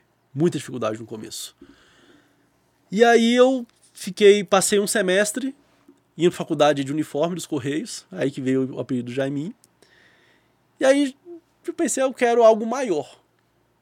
Quero algo maior. Eu já sabia tudo do Correio já, já sabia até o CEP de cor já de Minas Gerais, já estava Tava é, craque no correio. É, fiquei bom na época. Tinha uns escaninhos de cartas que a gente distribuía no CEP, eu já fazia tudo assim, sem olhar já. Ó. Ia tudo, tudo certinho. Aí pedi demissão no correio. Pra eu ir pra Procedata. Você é meio louco também, né? Eu sou, eu sou. Porque se, se, se, o, o, se eu aprendo tudo no lugar, já não me interessa mais. Concordo. Eu gosto de ser desafiado, sabe? Aí a Procedata é uma empresa de informática Fui para lá. Aí fiquei na Procedata um ano. Dei meu melhor. Ali eu, eu, eu, eu, eu, eu apliquei tudo o que eu, o que eu poderia aplicar para me tornar um excelente funcionário. Tudo, tudo. É, que, que, ao meu ver, isso faz muita diferença, que é você tratar bem as pessoas, aprender a técnica e conhecer o negócio. Então eu conhecia todos os processos da Procedata já, então ali eu dominava tudo. Era garantia Acer. Tanto que eu tomei raiva de Acer. Hoje eu tenho um Acer, mas fiquei muito tempo sem comprar Acer. Eu passei raiva demais. Muito. É. E aí passado aí esse um ano, surgiu uma oportunidade para ser laboratorista no laboratório de Macintosh. Os computadores da, da Apple, né? Mas, mas e Na faculdade. Ser na faculdade. É, aí eu tava, eu tava estudando na faculdade, e aí a minha amiga, que seria minha sócia no Grupo Balo, como é que o, que o mercado é um ovo, né? Minha amiga trabalhava nesse laboratório e ia sair. E aí eu pedi demissão na Procedata e fui pra faculdade, trabalhar no laboratório. Então você é um cara que nunca recebeu seguro-desemprego. Não, Quando o Michel Temer liberou aquele FGTS lá, eu consegui tirar minha graninha que tava presa lá. É que, eu, não- mesmo? é, que eu não tinha recebido, não. E aí eu fui, olha que loucura. Eu não sabia ligar um Macintosh. Eu não sabia mexer no Macintosh. Eu Uma não sabia. maioria, né? Não sabia. E eu ia ser laboratorista, ou seja, eu ia dar suporte pros alunos que iam pro laboratório para trabalhar. Em duas semanas eu aprendi a dar aula no Macintosh. Fiz uma imersão. Tá Parecia, igual pra pa- eu ia falar, também, parecia tá pra igual maçã, né? Marçal É. A Grazi- aula. Não, a Grazi, a minha, minha sócia, e é grande amiga hoje, me ensinou tudo pra eu pegar aquela vaga, por quê? Foi estratégico. Sim. Quando você trabalha em uma instituição de ensino, pelo sindicato você tem um desconto excelente, acho que 80%, é um desconto muito bom mesmo. E aí seria a minha solução para poder aliviar financeiramente. Comecei a trabalhar na faculdade. E aí o laboratório tinha demanda só na parte da noite, ou seja, eu ficava metade do dia à toa. Só que eu não ficava à toa. Comecei a trabalhar de graça. Aí tinha jornal da faculdade, tinha rádio, intervalo e tal. Comecei a trabalhar em tudo de graça para aprender. Trabalhei demais, ia cobrir seminário de nutrição. E, o linguajar? Como assim? O português seu? Já era. Eu sempre gostei de ler, né? Eu sempre gostei de ler, então eu sempre. é, é, o, o que eu adequei é questão de, de, de, de, falas coloquiais e tudo que, que eu diminuí. Tempo, É, respiração. É, isso aí eu trabalho até hoje, né? Eu tenho acompanhamento da Fono, doutora Silvia, que sofre comigo, porque minha dicção era péssima. Não que seja excelente hoje, mas era péssima. Mas lá naquele começo era, era, era pior ainda. E aí eu fui trabalhando de graça, trabalhando de graça, trabalhando de graça.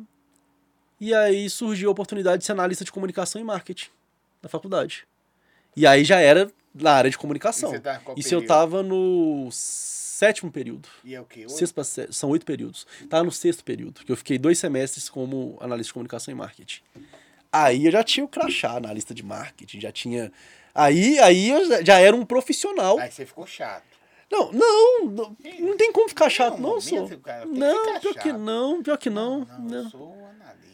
Não e, e, a, e a meta era pesada. Ah, colocar 800 alunos no vestibular aqui é- era, era uma meta pesada. Aí eu trabalhei na faculdade. E aí ali eu conheci muita gente legal. Muita gente legal. Nesse meio tempo aí, aí fiz algumas visitas técnicas, fui na Band de São Paulo, conheci o Datena, conheci o Boechat. E aí eu tive mais certeza, é isso que eu quero pra minha vida. É isso que eu quero. Chato. E aí, Os caras é chato. O Datena é personagem.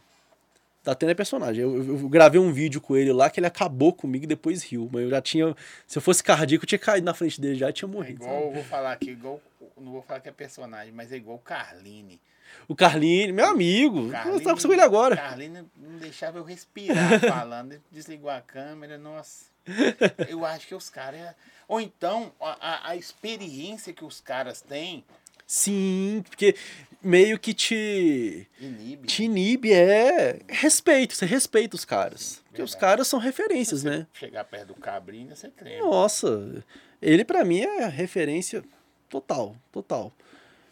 Aí você E aí, e aí eu fui, aí que veio essa oportunidade. Na hora que eu terminei o curso de jornalismo, aí veio a oportunidade do Frila, lá no Réveillon da Globo.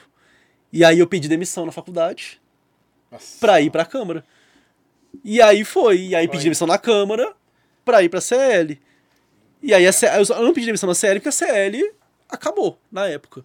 E aí eu abri o grupo Balo. também. Não, ia pedir também, Ia com certeza. É, grupo. ou estaria, eu não sei. Eu, eu acredito que aquela demissão, que na, naquela época foi desesperador, que eu saí de lá, peguei, peguei não, pedi uma mesa e uma cadeira dela, fui com a Grazi pro Maleta, quinto andar do edifício Maleta, na Rua da Bahia ali com, com Augusto Lima. E hoje tá onde? Hoje o Grupo Balo ele é híbrido, né? Eu tô com o escritório na Raja, no Parque Avenida, em frente à Band. Mudou pra caramba. É, mas ali é Deu tudo, uma né? Deu uma mudada. Mas não é o Grupo Balo em si. mas deu uma mudada, pô, né? Mas o Grupo Balo funcionou muito tempo no São Benedito. Tinha uma, ah, tá, mas tinha uma mesa e uma cadeira É. maleta. E de repente tá lá na rádio, edifício Volvo. Edifício Ali é o Parque Avenida. Parque, ó, maior ainda. Parque Avenida. Parque Avenida, você tá doido. Hoje, nós estamos lá. Mas foi, foi um período de, de aprendizado. Ainda hoje é, mas naquela época era tudo era para aprender. Para aprender. Então, ah, eu, um- uma coisa que eu não fiz ainda, ah, não fiz um, um teatro. Vou fazer o teatro. Vai fazer? Não fiz. Eu já, já, já fui ator, né? Já, já cheguei a estrear, inclusive. Aí você vê. Você É, mas não. Só chegar né? no céu, você tá lá, caramba. É, bate escanteio, cabeceio. É, eu, eu estudei teatro no Galpão. É, Só no galpão, né? Foi no Galpão. É, uma, foi um, eu, eu recomendo pra todo mundo. Uma, experiência Eu incrível. é. Três coisas que eu sou afim de fazer. Falar inglês, você fala inglês? Não. Eu falo portunhol por causa da minha experiência, né? Inglês não falo. Inglês, Tá na meta. Libras, Sensacional também. Libras e teatro. Faça. Faça. E é acessível, é tranquilo, exige dedicação. Claro. Né? Como tudo. É, né? minha primeira passagem no teatro, eu estreiei. eu- um cliente meu da assessoria de imprensa me levou pro palco. Isso sem ter formado ainda no Galpão. Espetáculo Prova de Fogo. Estreiei no Palácio das Artes. Olha só que, que loucura. Olha que loucura. Esse cara tava de tarde ali, num prédio ali, maleta, fazendo não sei o quê. É, Não, nem ele não. Se fosse Não, hoje em dia na internet, tivesse nessa época sua igual hoje, hoje é loucura. Sim. Os caras iam falar, "É esse cara mesmo. Você ia estar em tudo. É, e aí eu fui e fui. Assim, eu, eu- naquela época eu pensei, vou largar tudo e vou viver de arte.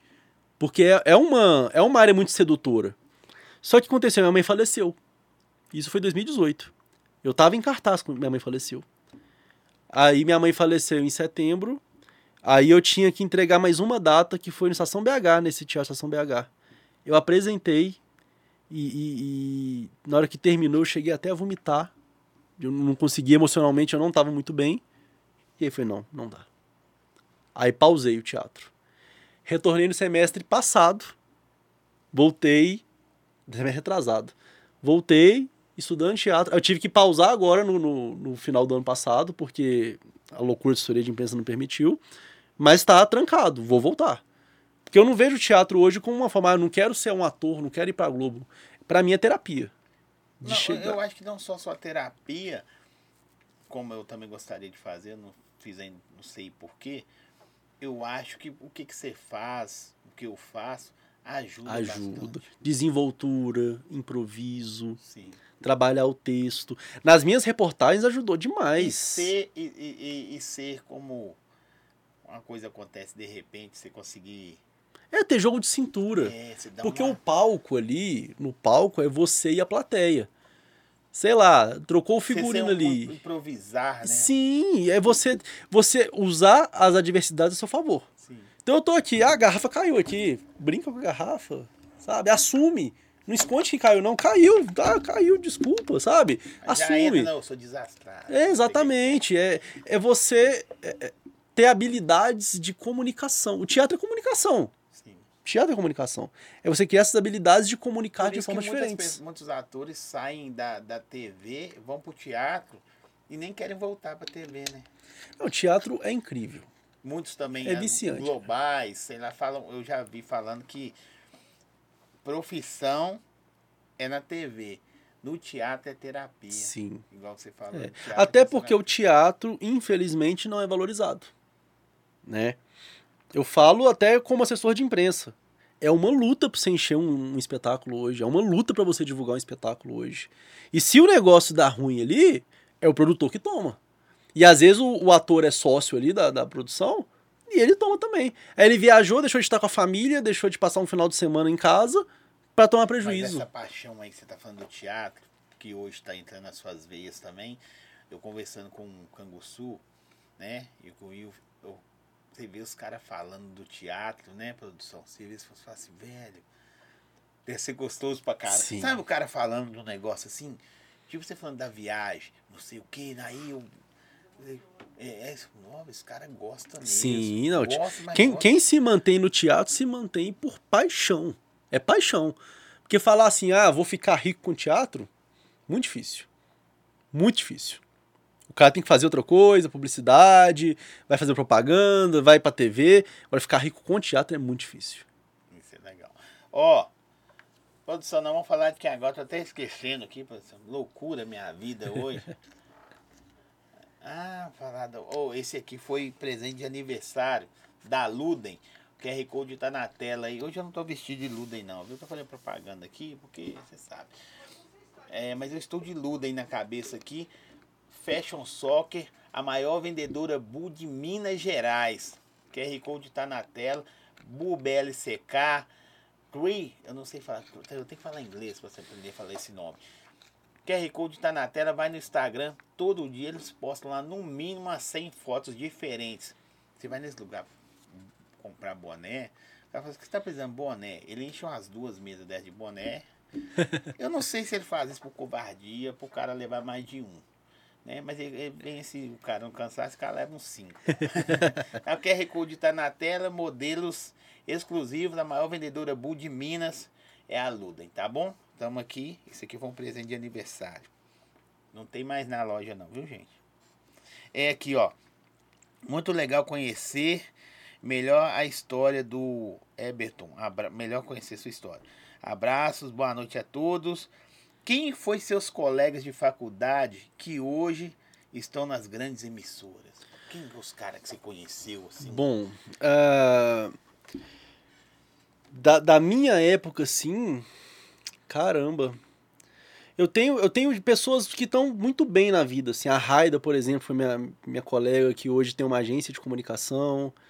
É, o Thiago Parreiras, que hoje ele é meu parceiro no Santuário do Caraça, ele atende a parte de publicidade e eu de jornalismo.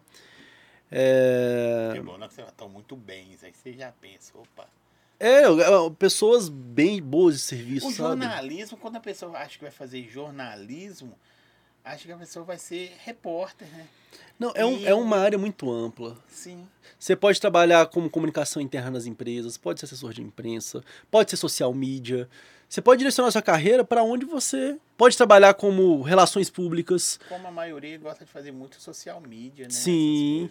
E ah, relações públicas, só deixar claro aqui, porque eu já tomei uma notificação do, do Conselho de Relações Públicas. Não é que eu tô diminuindo a profissão de de relações públicas, eu falo a função. Né? Você cuidar da imagem, ser relações públicas no ZOI, por exemplo. O jornalista pode fazer isso. Ah, entendi. Ó, é assim que vai cortar. É, ser seu essa- porta-voz, por exemplo, Sim. sabe? Então, é, é, o jornalismo é uma área muito abrangente. Eu falo muita besteira. Ah, não, fala com ele. Mas aí os caras acham que a gente é perna, né? Não, conversa com o Albertone, que ele que resolve meus problemas. Não, mas às vezes nem é isso. Vou falar um exemplo. Você vai trazer o Funk You aqui na quarta-feira. Sim. Às vezes é só para organizar. É muita demanda que se o cara não tiver alguém para organizar a agenda dele, não organizar as pautas, ele vai se perder, vai perder oportunidades. Então, ó, Funk You, por exemplo, vai chegando tudo, a Globo, Record, Alterosa e tal, eu já vou agendando, pautando, falar, ah, Alterosa quer falar sobre eh, assédio no carnaval. A Globo quer fazer uma entrevista, igual fizemos semana, semana retrasada, gravar no estúdio a música do, do bloco e tal, e entrevistar o Lucas. A outra quer fazer uma pauta sobre sustentabilidade, e por aí vai. Então eu vou organizando tudo para quando ele chegar, ele já sabe o que vai fazer. Funk o. Não, vou perguntar isso. Deixa que eu vou perguntar isso. Aí, beleza. A gente contou um pedacinho de cada coisa.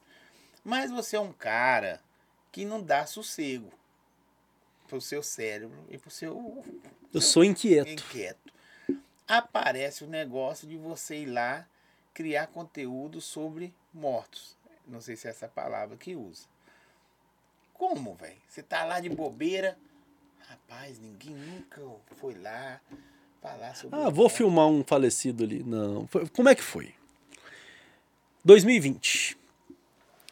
É, Estourou a pandemia. Sim. O Grupo Balo, vou colocar que 95% do faturamento vinha de shows. Os shows pararam. Eu que não tinha tempo nem pra ver minha namorada, eu fiquei à toa pela primeira vez em 10 anos, 11 anos. E aí eu pensei, ah, vou caçar uma coisa pra fazer. E eu já tinha essa, essa vontade de, de, de reavivar meu lado repórter, de, de produzir. Nem era para ganhar dinheiro, produzir. E aí criei o canal Vim Te Mostrar. Esse nome Vim Te Mostrar veio em sonho. Olha que loucura. Eu sonhei, só que era 20. Era o número, né? 2, 0, mostrar. E aí eu fui, rascunhei, eu acordei de manhã e fui falando, não, não ficou bom com o número não. Aí escrevi, 20 mostrar. E comecei. Péssimo. O primeiro, o primeiro vídeo tá lá até hoje para assistirem, para ver o, como é que eu evoluí. Primeiro vídeo péssimo, eu fiz sobre a pandemia. No meu quarto, uma parede, o microfone é aquele da boia, boia, microfone chinês. E fui. No celular, câmera. Eu, eu tinha uma T5i, que eu usava para fotografar na assessoria de imprensa. Coloquei o microfone nela e comecei a fazer. E comecei. Aí. Sem pauta, sem nada. Você só foi fazendo. É, não, aí eu não, aí eu, paut, eu pautava assim, bem, bem artesanalmente. Ah, pandemia. Aí eu busquei lá as pandemias que assolaram o mundo. Gripe espanhola, não sei o que, não sei o que, uma edição muito mal feita. E fui fazendo. Fui fazendo. E aí, eu tava numa, numa vibe muito de em cachoeira e tal, no meio da pandemia, e já gravando umas pautas bem, bem café com leite, bem Mas tinha gente vendo? tinha assim, quando, quando eu batia 100 pessoas, eu comemorava. Falava, nossa, 100 pessoas me assistiram. Não, eu comemorava Pega, mesmo. Toma aí, ó. É, e não, eu ficava. E eu tinha o grupo da família, e ainda tô, né, na verdade, 200 pessoas no grupo. Quando dá menos visualizações que a família, eu cobro, que o grupo da família, que o número de pessoas, eu cobrava. Quem não assistiu? Porque tem, tá faltando visualização lá, vão assistir, gente. E fui nessa, fui nessa. Aí, numa dessas andanças na cacho... indo pra cachoeira, eu fui em Itabirito. Aí, voltando, eu passei no Viaduto das Almas. Que é, não sei se você conhece, é o Sim. Das Almas, né? Passei lá. E aí eu vi imóvel abandonado, vi a- o viaduto e tal, com a câmerazinha. Gravei. Foi meu primeiro vídeo que deu uma, uma alavancada, assim. Deu 30 mil na época. Não, 30 mil, ó. Aí Agora, arrebentou, agora foi, foi. Aí empolguei. O canal tinha quantos inscritos? Ah, não tinha nem mil ainda. Não tinha nem mil Mas ainda. com esse aí deu uma... É, deu uma, uma. Mas não monetizou ainda. Uhum. Tava indo. Só que aí eu empolguei. Aí eu tinha um Onix na época. Plotei o Onix. Você os Vim te mostrar, reportagem e tal. E tava andando que carro. meu, meu sogro até falava Você que plotou o carro. todo. plotei o carro. E, e aí ele, ele tinha uma, um vermelho assim, do lado. é, é, era igual o play do- da minha logomarca e tinha reportagem. Aí meu sogro falava que é o carro da Hans Pardini. Foi igualzinho o carro da Hans Pardini, aquela faixa vermelha assim. Falou, "Ô, vai tirar sangue de quem aí hoje? e aí eu fui investindo. Fui fazendo as reportagens e tal. E aí eu passei a criar uma, um fluxo de trabalho pro canal. E aí todo domingo à noite eu pensava, eu rascunhava pautas, falava, ah, vou abordar isso, vou abordar aquilo e tal. Aí veio uma ideia, vou criar as profissões mais curiosas do mundo, uma série. Aí eu pensei, ah, vou no criador de jiboia, vou no gari, vou no tanatopraxista. Aí mandei e-mail pra Santa Casa, já esperando não. Eles toparam.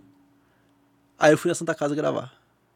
Na Tora, o que, que você falou com eles? Ah, eu queria Não, gravar. eu falei, é, eu, tô, eu tenho um canal de curiosidades, eu quero conhecer a estrutura da funerária, quero mostrar como que é o trabalho e tudo.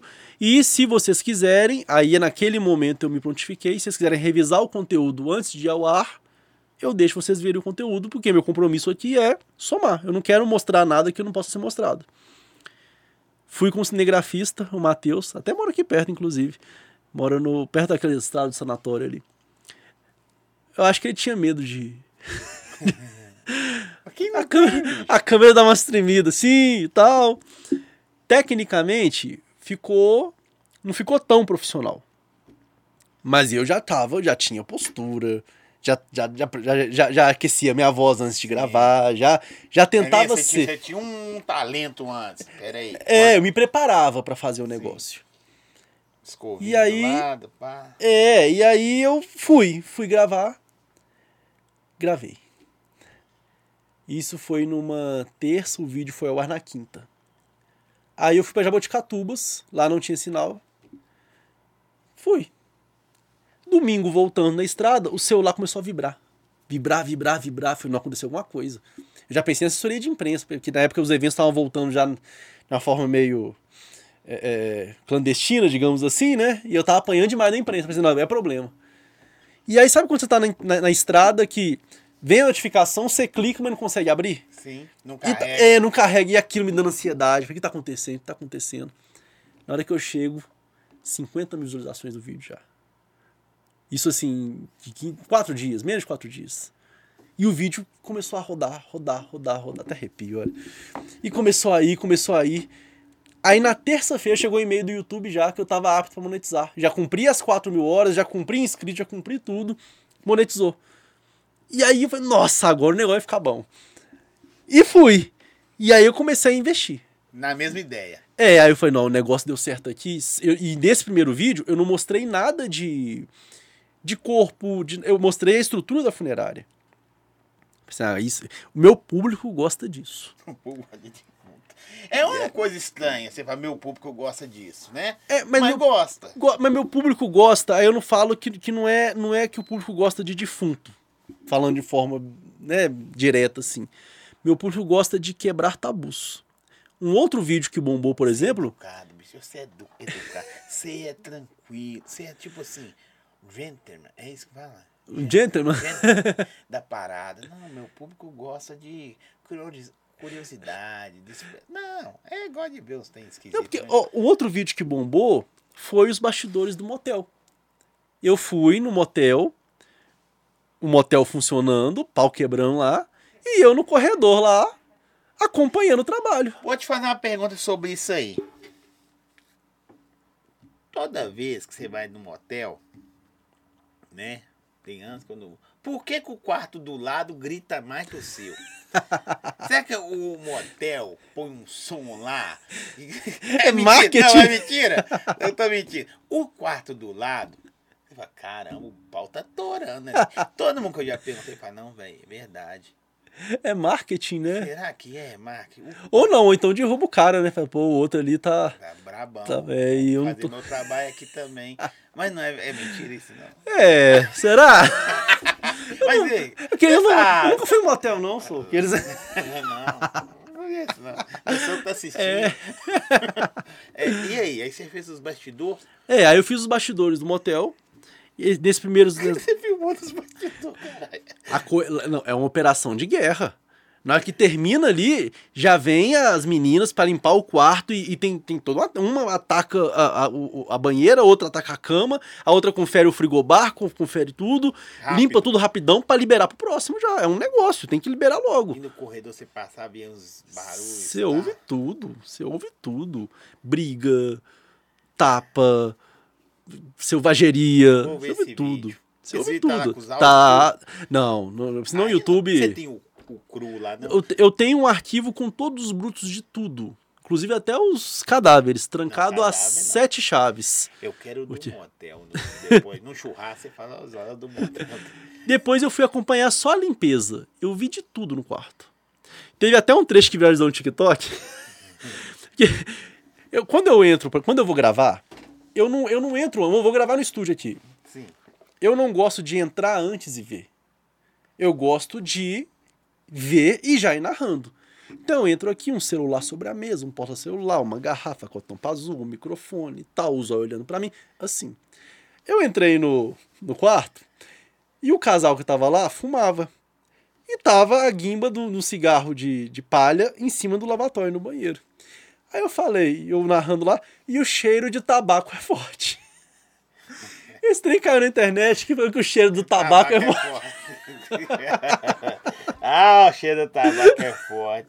Isso no TikTok bombou. É bomba mesmo. O repórter sentiu o cheiro do tabaco. Num quarto de motel. Mas aí eu acompanhei tudo. E aí eu, eu fiz uma entrevista com o dono do motel também, que depois né, eu tive que tirar do ar por- por- porque ele pediu. Né, e Ele, ele, pediu. É, é, aconteceu um fato no, no motel, e aí para preservar. E, e eu, sou, eu sou parceiro, eu não tô prejudicando ninguém. Então, se ele pediu, tirei, beleza. Mas da limpeza tá lá. Aí tem um que eu acompanho a logística toda. Cara, eu vou na lavanderia, vou na cozinha do motel, que eu mostro que o negócio é top. É mesmo? É, Tá organizadinho? É, o chefe com aquele. Nem sei como é que chama que é a roupa de chefe de cozinha. Como é que chama aquele É negócio? doma, né? É, doma, é, que Doma. coloca aquele chapéu lá, É aquilo, doma. O chefe lá e tudo, os pratos tops, a lavanderia, que é um negócio colossal, é. é Qual motel que você foi? Fui no motel Dubai. Sensacional ali no anel rodoviário. Sim, é 040 ali. que Ali é anel rodoviário. Em frente o Le Monde. Tem o Le Monde, aquele que tem uma. uma tipo um globo na frente. Sim, sim. Do Tem, lado é do lado de lá, é. Tem o, o Dubai. Sensacional. Um motel sensacional. As co- Ô, Conhece o dono pegar as coisas assim. Ele deu desconto. No ano, no ano retrasado, ano passado, minha equipe veio pra, pra filmar comigo o bloco fúnebre no carnaval. Eu fui cobrir o bloco. E não tinha hotel disponível em BH. Coloquei eles no motel. Eu liguei, falou, Luiz Flávio, preciso de um quarto aí, eu não tenho onde colocar os meninos pra dormir, não. Foi dormir no motel. Ele falou, pode dormir. Eles, eram, a minha equipe antiga era de Sete Lagoas, né? Agora é daqui. Minha equipe de Sete Lagoas. Aproveita e quebra o pau. É, aproveita o carnaval, né? oh, mas que loucura, velho. Aí, beleza. Esse vídeo bombou também? Aí o vídeo bombou do, Do motel, é, do motel bombou. E aí eu vi que meu público gosta de assuntos que são tabus. Peculiares. É, tabu. Peculiares. Coisas que a mídia tradicional não mostra. É assim que eu me proponho a fazer. Legal. Tanto que agora eu vou começar a produzir uma outra série que eu quero abordar umas coisas mais loucas ainda, sabe? É, Eu quero. Eu, eu- já entrei na Guaicurus, eu mostrei. Agora, Entrei. Tá precisando de cinegrafista, não? Hold! Tá precisando. Não, produção, você vai cair, tem todo lá. Eu entrei, eu mostrei. Eu, eu, eu, eu, eu, eu, eu, tinha, eu tenho uma série chamada Pessoas Invisíveis. Aí um fui na Cracolândia, fui lá na Cracolândia, entrevistei os, os, os usuários lá e Também é tal. legal. Foi, foi bem legal. E aí no outro eu fui na Guaicurus, fui na Afonso Pena e fui no Mas Santa Amélia. Vocês deixam você entrar? Não, câmera escondida. Não pode entrar, não. Eu fui câmera escondida mesmo. Coloquei, eu tenho uma Osmo Pocket, uma câmerazinha desse tamanho, um calor. Eu entrei de blusa e entrei. Claro que eu não expus ninguém, não Você expus rosto. depois. Narrei depois. Narrei depois. Mostrei tudo. Mostrei as meninas do quarto, como que funciona lá dentro. E narrando Você tudo. tem esse aí cru? Tenho cru também. Não, só curiosidade. É um, amigo meu que gostaria de ver, né? é, tem um amigo que, sei lá, vai que eu conheço alguém, né? Sei lá. Mas é, aí você fez, também bombou? também bombou, só que aí, aí é, é o problema do YouTube. Não monetizou. Tem isso. Não monetizou. Inclusive, eu, eu- hoje tá mais tranquilo porque eu já peguei a manha total. Eu não mostro nada, não, até as palavras que você coloca no vídeo sem tomar cuidado. Mas esse aí da Guaicurus não monetizou e eu tentei de tudo e não monetizou. Não, conosco acontece isso. Às vezes por causa de dessas falas nossas Sim. aqui. Ou a música, ele cisma que a, a música é, É. interpretada. Então por... eu não falo, por exemplo, Sé. Uhum. Você falou, acabou. Eu derrubo aqui já, Não, essa monetização, falar né? que o meu é mais 18. É, É. É, então eu- o meu problema é profissionais do sexo, por exemplo. Não, não posso falar. No meu canal não posso. Mas o seu é livre, né? É que o meu é livre, porque eu tenho outras pautas também. Eu, Sim. né, fui pro México, por exemplo. Eu fiz pauta de tudo lá no México. É, Pautas de turismo, que, eu- que eu quero começar a investir nos turismos. Antes de chegar nesse, no, no, no, no nicho lá de, de funerárias e tal, teve alguma que você fez e você falou assim, não, velho, essa aqui foi complicada a fazer. Você pode pegar de todas as áreas. Uma que você falou assim, não, essa aqui eu gostei pra caramba. Olha, Uma tem uma. Eu fui aqui no sanatório de embaixo. é, e não permitiram minha entrada. Não permitiram. E eu fiz a reportagem do mesmo jeito, lá da porta. Contei a história, fiz tudo, fiz tá um negócio. Eu vi, eu vi uma, uma imagem hoje de drone dele. Tá, hoje tá abandonado? Tá abandonado. Porque Depois tinha, uma, uma casa de Francisco, um negócio São Francisco, né? eu Que ia tava lá. lá. na época que eu era da igreja católica, eu, eu ia lá, crisma, carisma, esse negócio, visitar os idosos. É que lá foi um asilo por Um muito asilo, tempo, né? Porque, na verdade, aí eu conheci pessoas, isso é muito triste, bicho. os, os idosos abandonados pelos filhos, que tipo assim, pagava, né, para estar lá. Então, assim, eles punham lá, pagavam para não ter o transtorno de cuidar. É, vira um depósito humano, né? Isso aí. Boa colocação. É. E aí eh, você perguntava, quanto tempo você está aqui? Ah, tem gente lúcido ainda, né? 10 anos. E os filhos vêm ver a senhora, ah, tem uns 5 anos que não. É muito De vez triste. em quando liga. É Loucura, muito né, triste, é muito triste. Aquele, aquele local é um local muito importante para a história de BH. Sim. Né? Quando você passa no Santa Efigênia ali e vê a Praça Hugo Werneck, foi o Werneck que criou aquele sanatório para tratar tuberculose, que era uma, uma peste na época, né? Era uma, uma coisa de louco que as pessoas, muitas pessoas morrendo de tuberculose. Sim. E Belo Horizonte, por ter o clima ameno e tudo, ela se tornou uma referência no, no sentido de tratar pessoas com tuberculose. E ele levava pra lá. Aí ele criou esse espaço aqui, inclusive até hoje é cercado por mata, né? Sim. E aí ele, ele criou esse, esse sanatório. O Werneck ele foi provedor da Santa Casa e criou o Hospital São Lucas, aquele hospital em frente à Santa Casa. Olha como é que a história de Belo Horizonte ela se confunde com tudo aqui. Verdade. Esse sanatório ficou abandonado por muito tempo. Depois se tornou uma, um asilo, né? Na Senhora Boa Viagem, que Sim. você mencionou. Depois fechou. Ficou abandonado também por muito tempo. E a, a- aquela. Eu acho que é Casa de Francisco, que é o nome. Exatamente. Exatamente. É recente essa? É. Olha só. Acho que vale agora gravar. Será que tem alguém tomando conta disso, hein? Loucura, né? Vou investigar. Vou Tá investigar. vendo? Eu acho que eles não reformaram isso aí, né, senhor? E parece É. um, um, um- aqueles casarões antigos de, de, de, de fazenda, né? É. É, che- chega a... Algumas pessoas invadiram, né? Alguns influencers invadiram Sim. e tudo, mas isso eu não faço. É, Eu acho que não fica legal pra você mostrar o tipo de trabalho que você mostra, né? Sim. Ainda mais, assim, são conteúdos diferentes. Se o seu conteúdo fosse meio eloquente, de repente você Sim. invadiria. Mas não é. Você quer mostrar uma curiosidade, que até que você falou do Werneck, que eu não sabia. Sim. Agora, eu, eu- com certeza eu vou olhar para os dois, principalmente para Santa Casa, e ter uma visão diferente, né? Dos Sim. hospitais, saber, o cara fez lá e... É, e criou isso aqui que hoje tá, tá abandonado ali. Mas eu penso o seguinte, eu, eu Olha, falou assim que a mata em torno do sanatório chama Mata Werneck. é a Granja Werneck, exatamente. Legal, hein? Ali é uma, é uma área, inclusive é uma área de preservação permanente, se eu não me engano. Não, não pode. E, há- e há uma briga, né? Atual, inclusive, com a prefeitura, com os ativistas e tudo, porque a prefeitura tem um projeto de transformar parte da mata num bairro. Tem, tem uma ocupação atrás da Rosa Leão, que eu já gravei, né? Que é programa que, que me fez perder 50 mil reais, sem ter. É, eles querem transformar aquela parte ali num bairro.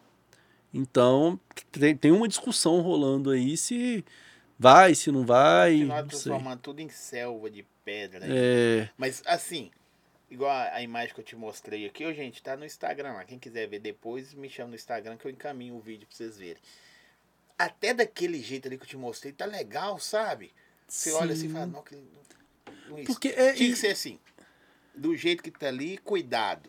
Não sei se você tá entendendo. Sim. Vamos preservar. Deixa, a parede tá caindo, tá? Deixa ela caindo. é um patrimônio histórico. Isso. Que eu, eu falo, o Santuário do Caraça, por exemplo, que eu sou assessor- de imprensa, não sei se você conhece o Santuário do Não. Caraça. É um destino turístico, lá era um colégio, um seminário, inclusive ex-presidentes é, é, estudaram lá, Afonso Pena estudou lá, é, e esse colégio pegou fogo. Eu não me lembro, não me recordo a data ao certo. Até hoje, as, as ruínas do incêndio continuam lá para mostrar que pegou fogo. Hoje o lugar é assim, eu gravei Globo Repórter lá pra você ter ideia. O lugar é um, um pedaço do paraíso, mas a- está lá para contar a história. Assim como Ouro Preto tem que ser preservada. Tem, é, tem o. Vou fazer um comercial que depois vocês me dão uma diária aí. O Tauá de Araxá. Sensacional. foi lá? Já, lá é Lá é incrível. incri- E era aí você vê as histórias que é, é, os caras que tinham fazendeiro e tal. Ela era um bordel. É, e eu, e eu vou gravar lá do lado. É. Em breve. O Hotel Rádio. Vou falar no Hotel Rádio? Não. Um hotel que pegou fogo que eles falam que tem espíritos que habitam lá e tudo, e nós vamos Tem investigar lá. lá. no Tauá lá. É, é, é, um, é um- umas É uma- ruínas. É, é Sim. do lado, o Hotel Rádio. Por que Hotel Rádio? Porque as águas são radioativas, né? Sim. As águas de lá. Aí, que se consideram medicinais, é. E aí eu vou gravar lá em breve. Olha a coincidência você falar sobre. Que Mas o legal. hotel é incrível. Aquele hotel é É, tem, incrível. tem uma ala lá que você não pode entrar. Sim. Não sei se mexeram, mas você não pode entrar. Aí, assim, não pode, mas nós entramos, né? Duas- Pelo menos andamos assim. Vou falar uma besteira aqui, você se sente pesado, velho. O- Você sacou? Ah. Você tá no hotel. Não é hotel. Mas você entra, é fechada as portas, tem, tem uns. Você entra, você começa a andar, você sente, sei lá. Eu não sei se é a proibição que faz você sentir aflição, ou você vai andando, você sente umas energias meio loucas. É, e, e- e imóveis antigos trazem isso, né? Sim. Eu sinto isso muito em Ouro Preto. Quando você vai entrar naqueles casarões e tudo. Eu trabalhei muito em Ouro Então Preto você já. entende o que eu tô falando. É, é. Aqueles hotéis de Ouro Preto. Mariana, eu fui apresentador de Mariana por quatro anos. E eu ficava no mesmo hotel. E, o hotel, e, e essas cidades históricas, os cemitérios, eles ficam na. Como é que eu posso dizer? Na, tipo no lado das igrejas, né? Tem a igrejinha e tem o cemitério, é normal. Tipo, eu tô tomando banho, eu, eu coloco assim a, você a na janela do banheiro e tem a sepultura assim, tipo. Lembra muito filme de terror, viu, gente? É, mas aí é, isso é uma construção também. Hoje eu já estou Já... tranquilo com relação a isso. É isso que nós vamos falar É. agora. Aí, beleza.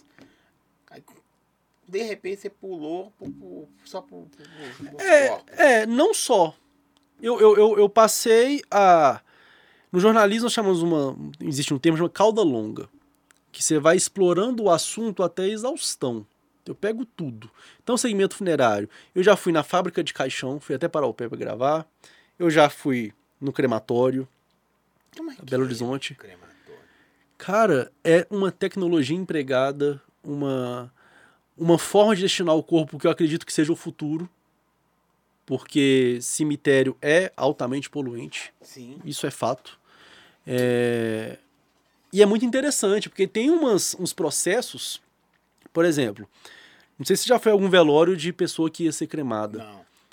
Quando a pessoa sai do velório ali, ela não tá indo direto pro forno. Ela fica no mínimo 24 horas aguardando ainda. Passou as 24 horas, aí sim vai para vai pra, por pro quê? forno. Por questão judicial. Por quê? Se foi um crime, por exemplo, se tem, existe alguma suspeita, ainda tem o tempo, o mínimo ali para poder correr atrás de alguma coisa. Para poder é, é, é, é, não ser uma queima literalmente de provas ali, sabe? É, no caso de pessoas que, que, que praticam religião espírita, por exemplo, 72 horas aguardando antes de cremar. Porque acreditam que o espírito da pessoa está ali, e se for cremar antes, o espírito vai ver o corpo entrando no forno e vai ser cremado, e vai causar sofrimento. Então eles aguardam esse processo. A pessoa vai, ó, o espírito, tô indo embora, beleza, É. aí. Aí, aí tem umas, umas, uns processos, por exemplo, pessoa Umas que. crenças, professor. Era, e tem uns processos, um- umas, uns procedimentos profissionais que são bem interessantes. Então, quando o corpo chega lá, o profissional, o, cremador, né, o operador de forno, ele tem que certificar que a pessoa não está com, com marca-passo, por exemplo. Se ele veio da funerária com marca-passo, dependendo do forno, que eu gravei um forno que pode colocar, mas dependendo do forno, não coloca, por quê? Se ele explodir lá dentro, ele pode danificar o forno e até machucar o profissional que está trabalhando. Porque o marca-passo tem bateria, né? É, Garrafa de bebida. Mas aí, aí vou misturar. Aí entra no, no- na parte do. Quando vai lá para a preparação do corpo. Quando sabe que vai ser cremado, o cara já Tira, tira. tira. O cara que prepara É, o o corpo. Tanato tira. Tem que tirar. Legal, hein? Tira e entrega pra família. Aí tem que tirar na funerária. E É a meio, é meio cruel, né? Você vai tirar o marca-passo também, tava lá nele. É, porque tudo, tudo que é do falecido é entregue pra família. Menos Então. correntinha, aliança, costuma. É, é, é de- dependendo. Não, é? É, ho- hoje, isso pode acontecer sim, em funerárias pequenas e tal.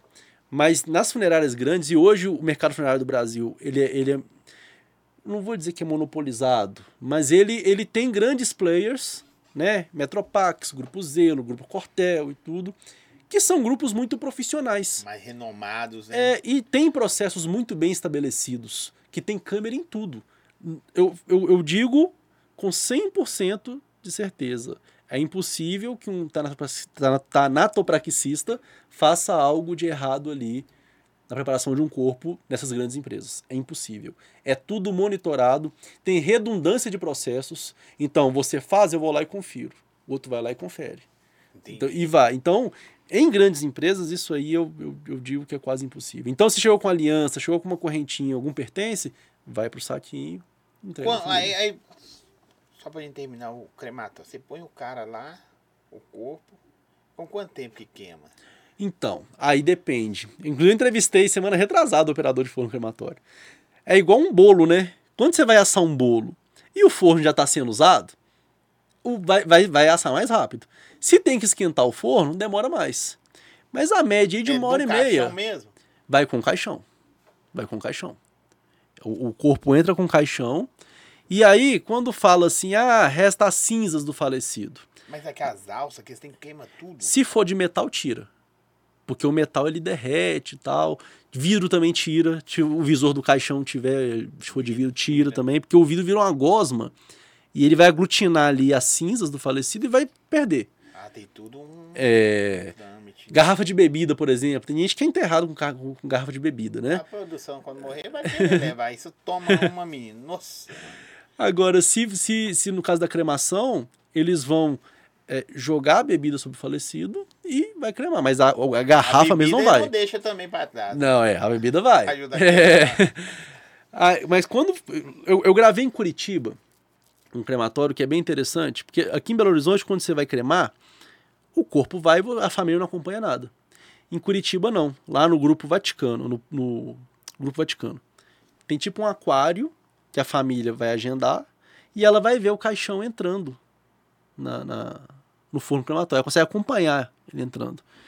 E aí eu fui lá gravar. Eu não gravei essa cena, porque eu não, não achei que seria ético. Claro. Mas na hora que abriu a tampa do forno, eu vi o esqueleto mesmo, incandescente.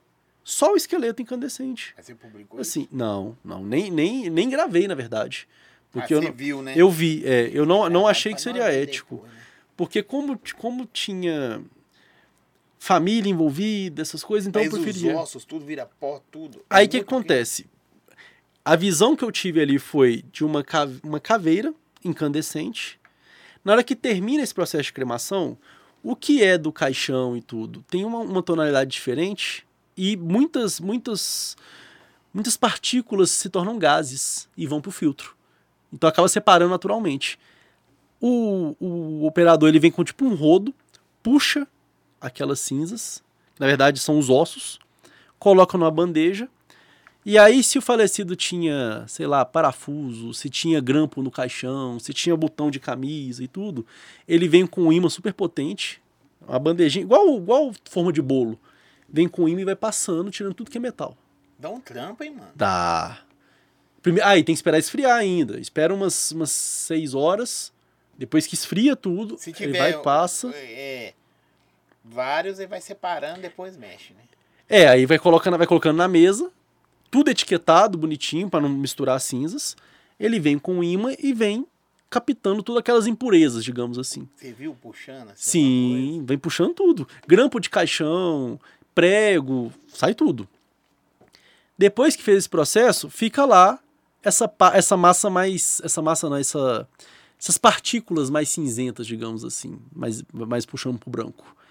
Ele pega aquilo, coloca num tipo uma, uma, um tipo um liquidificador de milkshake, aqueles de metal, Sim.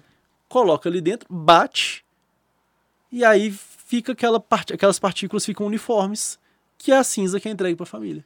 Ah, tá. Então na hora que sai, não sai já cinzinho. Não. Sai, sai pedaço, sai, sai pedaços mesmo. É, e aí vai bater, vai triturar aquilo para ter uma aparência, digamos, mais aceitável para a família, digamos assim. Ó, oh, velho.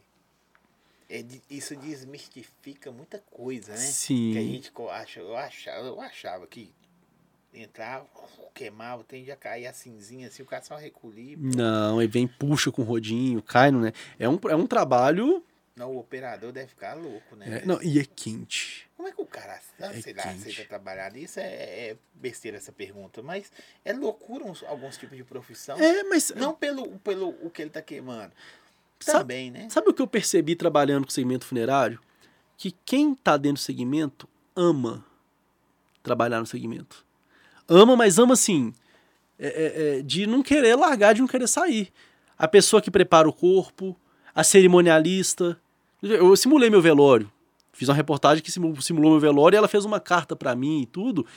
E naquela reportagem, que era só uma simulação, ela, ela se entregou de uma forma que ela falou que faz no mínimo isso pras famílias.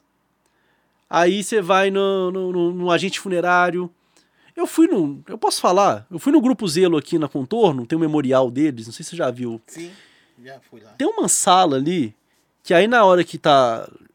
Tem um- uma cerimônia que o caixão ele, ele sobe, é uma alusão que tá entrando no céu, e uma orquestra é projetada nas paredes, cantando aquela música Segura a Mão de Deus. Eu chorei na simulação do negócio. De tão tocante que é.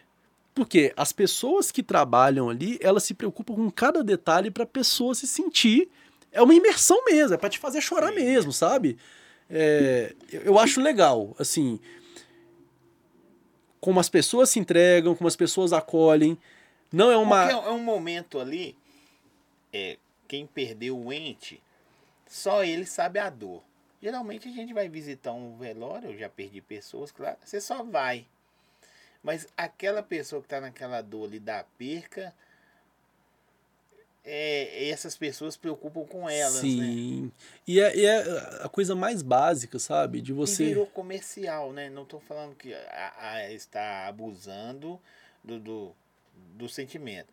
Mas virou comercial um tratamento. Não, se você precisa disso. É igual Sim. urna. Eu acho assim, um absurdo uma urna, às vezes é muito caro. Você deve ter olhado Sim, valor, tem assim. uma de 50 mil reais. Então. Aí você fala assim, não, vai enterrar, mas não. Não, mas você não sabe quem foi a pessoa, a família, às vezes não tem nem condição, não, mas vou colocar isso aqui Sim. porque foi um cara da. Eu sei que eles vão pôr num, num papelãozinho. mas aí, e dessas reportagens que você já fez, qual foi uma, a- assim, uma que você falou assim, velho, essa hoje pra mim tá meio pesada. Então, eu não sabia. Pra mim, necrotério era só no IML. Eu tinha essa, essa ideia pré-concebida. E aí eu fui conhecer um necrotério particular. O que que é o necrotério particular? Você pode abrir a funerária Zói, Uhum. mas você não vai mexer com o corpo. Você vai só vender o serviço, vai terceirizar para esse necrotério. Aí seu, seu cliente faleceu. Você manda o corpo para lá, eles preparam o corpo, devolvem para você e você cuida do resto. E eu fui acompanhar esse, esse trabalho no necrotério. Lá, eles usam o método de, de tanatopraxia, eles fazem a evisceração. Que que é evisceração? Eles abrem, tiram as vísceras, lavam com a solução, que é uma solução que tem formol e tem outros, outros produtos químicos, lavam aquilo e voltam para o corpo, costuram, fazem tratamento com os produtos e tal e voltam. Eu fui acompanhar e chegou um rapaz, ele tinha vinte e poucos anos, ele foi assassinado, estava cheio de marca de tiros e tal, e veio do IML. Na hora que abriu, subiu um odor, mas um odor, que o Jonathan que trabalha comigo, meu cinegrafista, ele falou, pode voltar, pode voltar, porque eu tava dando passinho para trás, passinho para trás, saindo do quadro já, que eu não tava aguentando. Que eu já vi de tudo, já fiz de tudo, mas na hora que, que eu senti aquele odor, e não era cheiro de putrefação, é o cheiro do ser humano aberto. Aquilo me embrulhou o estômago, aquilo ali para mim foi marcante. E eu senti aquele cheiro muito tempo depois. Eu senti, assim, tipo, no meu carro, sabe? Eu senti aquilo. E às vezes eu lembro, eu A sinto. lembrança é, cheiro. é, aquilo me marcou. Foi o que mais me marcou.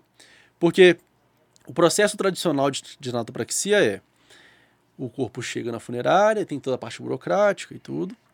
Aí vem, injeta o fluido, faz a incisão, injeta, depois que faz a injeção dos A fluidos. é o quê? Ele- Eles, eles cortam, aí acessam o, o- a carótida, né? Colocam uma, uma espécie de cânula e aí injetam um produto que esse produto ele tem propriedades conservadoras. E aí esse produto Então, ele vai assim, é circulando. todo mundo, assim, pode variar por religião, alguma coisa. Mas todo mundo é esse processo. todo mundo que passa por tanatopraxia. Então, assim, Quantos por cento de pessoas que falecem que passam? não é possível falar em porcentagem, mas todo mundo que vai ter um velório tem que passar. Então é um padrão, assim. É, por quê? Não é só por estética, não é só por, porque ah, eu quero que ele fique bonito no velório. Não. É questão de segurança mesmo. Porque o corpo que ele começa a entrar em estado de, de putrefação, ele começa a Contaminar. contami é, ele se torna um agente contaminante. Então, pela segurança dos agentes funerários, da família, de quem está no velório, eles fazem esse processo. Pelo processo tradicional da, da, da tanatopraxia, é feita essa injeção de fluidos, e aí eles fazem incisão na veia. Entra, e aí vai circulando, vai em todo o sistema circulatório do falecido. Vai circulando tudo. Aí você- e você vê claramente, às vezes a mão tá é, já meio arroxeada, assim, a mão vai tomando cor novamente. E aí vai. É fluido arterial que se chama esse, esse produto. E vem tornando a aparência mais natural. Ah, no linguajar chulo meu, deixa da ele o corpo uma sobrevida de, de, de, de- É uma aparência mais próxima possível de que da que ele tinha em vida. Então acontece, por exemplo, nesse, nesse reality que, que eu tô colocando no ar agora, eu acompanhei um senhor que faleceu de câncer no hospital. Então ele chegou muito, muito inchado, com soro, o rosto inchado, tinha escaras já de ficar muito tempo na cama. E aí nós fomos tratar aquilo. Massagem, até a drenagem linfática que as mulheres fazem aí, né, Pra deixar o corpo em dia e tudo, a gente faz. A gente faz, já estamos incluindo já na- como profissional, é, né? Você fez, Eu fiz. tudo, É, e aí você faz pra quê? Para os fluidos irem sendo jogados para para abdominal? Sei lá a palavra, medo, nojo, sei lá. Não, não.